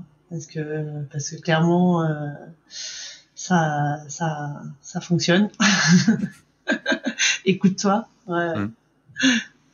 D'accord, très bien. Euh, et ben, on va pouvoir terminer ici. Ouais. Est-ce qu'il y a un endroit sur lequel on peut te suivre plus, parti- plus particulièrement qu'un autre hein? Euh, Instagram, en story. Ouais. Voilà, plus Je comprends. active. Ok, euh, de toute façon, les liens seront dans la description. Euh. C'est vrai qu'on on n'a pas parlé, mais bon, j'en ai parlé avec euh, Léa et j'en ai parlé avec Annie de, du workshop 72 heures aussi. Mhm. Donc voilà, je vous invite à, à y retourner parce qu'au final, vous dites un peu la- les mêmes choses. Donc c'est le même workshop, c'est normal. Il y a aussi donc le livre Les secrets de la photo de mariage aux éditions Erol. Euh, c'est vrai que j'en- en fait j'en ai parlé la semaine dernière avec Annie, donc c'est vrai que j'en ai moins, Ben, moins on attend le tien avec, euh, impatience. Ouais, ouais, ouais, c'est euh, c'est un sacré truc. Hein, c'est euh, je le referai, même si je, même enfin en sachant tout ça, je le referai parce que c'est une expérience de malade. Mais euh, mais il avance déjà depuis le- l'enregistrement avec Annie. J'ai déjà refait tout le, j'ai fait toute la première relecture. Ce qui m'a pris environ une vingtaine d'heures quand même. Donc, ouais. Ouais, maintenant, Hélène a repassé dessus. Donc, il faut que je refasse une nouvelle et que je contacte aussi toutes les personnes que j'aimerais bien avoir dans ce livre, dont vous, et euh, pour vous poser quelques questions. Mais je suis en train de, de faire les questions pour vous les envoyer. et je dirais, ce serait bien si c'était fait pour hier, ça serait cool. et eh oui, oui, je compatis, je compatis. Mais en tout cas, bientôt. Normalement, si tout va bien, on est en sortie octobre ou novembre. Fin octobre, normalement. Ben, merci beaucoup, Marine. Ben, merci à toi. Écoute, c'était euh, très intéressant comme conversation. C'est une très belle rencontre. Et euh, voilà, il faudra, qu'on se fasse un. Ce que je disais à Annie, il faudra qu'on se fasse un, repas tous les quatre. Avec grand plaisir. Si on arrive, à, on arrive à avoir le, un timing euh, tous les quatre ensemble. Avec grand plaisir. Franchement, oui. Et restez encore après, puisque j'ai des choses à vous dire, là, juste après, que j'ai dit au revoir à Marine. Donc, au revoir, Marine. au revoir, Sébastien. Merci Marine pour ce podcast, c'était vraiment super cool de t'avoir. Vous pouvez donc la suivre sur ses réseaux sociaux et sur son site, tous les liens sont dans la description. Et moi j'ai un appel à l'action à faire. Là, ce podcast sort le 5 octobre 2021. donc si vous l'écoutez plus tard, sachez qu'il est sorti le 5 octobre 2021. Et le 28 octobre 2021, j'ai mon livre sur le mariage qui sort chez Erol. Ce livre s'intitule Photographe de mariage pour le meilleur et pour le pire. Et je vous enseigne comment vivre de la photo de mariage, plein de choses marquées marketing, de, de motivation, de, d'exercice, tout ça. Enfin bref, j'ai donné tout ce que je pouvais. Le livre fait 240 pages, il est vraiment cool. Enfin voilà, je n'ai pas envie de me lancer des fleurs, mais j'ai je, plutôt réussi à aller là où je voulais, à allier toutes les informations et l'humour et le cinéma quand même, parce que bon, vous connaissez un petit peu le cinéma. Donc si vous écoutez le podcast au moment où il sort, vous pouvez déjà le précommander sur Amazon. Vous avez le lien qui est dans la description pour le recevoir bah, le jour de sa sortie le 28. Et, euh, et, si, et du coup plus tard, bah, voilà, si vous écoutez ce podcast plus tard, bah, vous avez quand même le lien et il sera toujours disponible également, potentiellement dans la librairie près de chez vous. Vous pouvez le commander. Vous avez les liens dans la description. Je vous souhaite une belle journée. Je vous dis à dans deux semaines pour un nouveau podcast. Entre temps, sortez, faites des photos, amusez-vous et bien sûr, signez des mariages. Au revoir.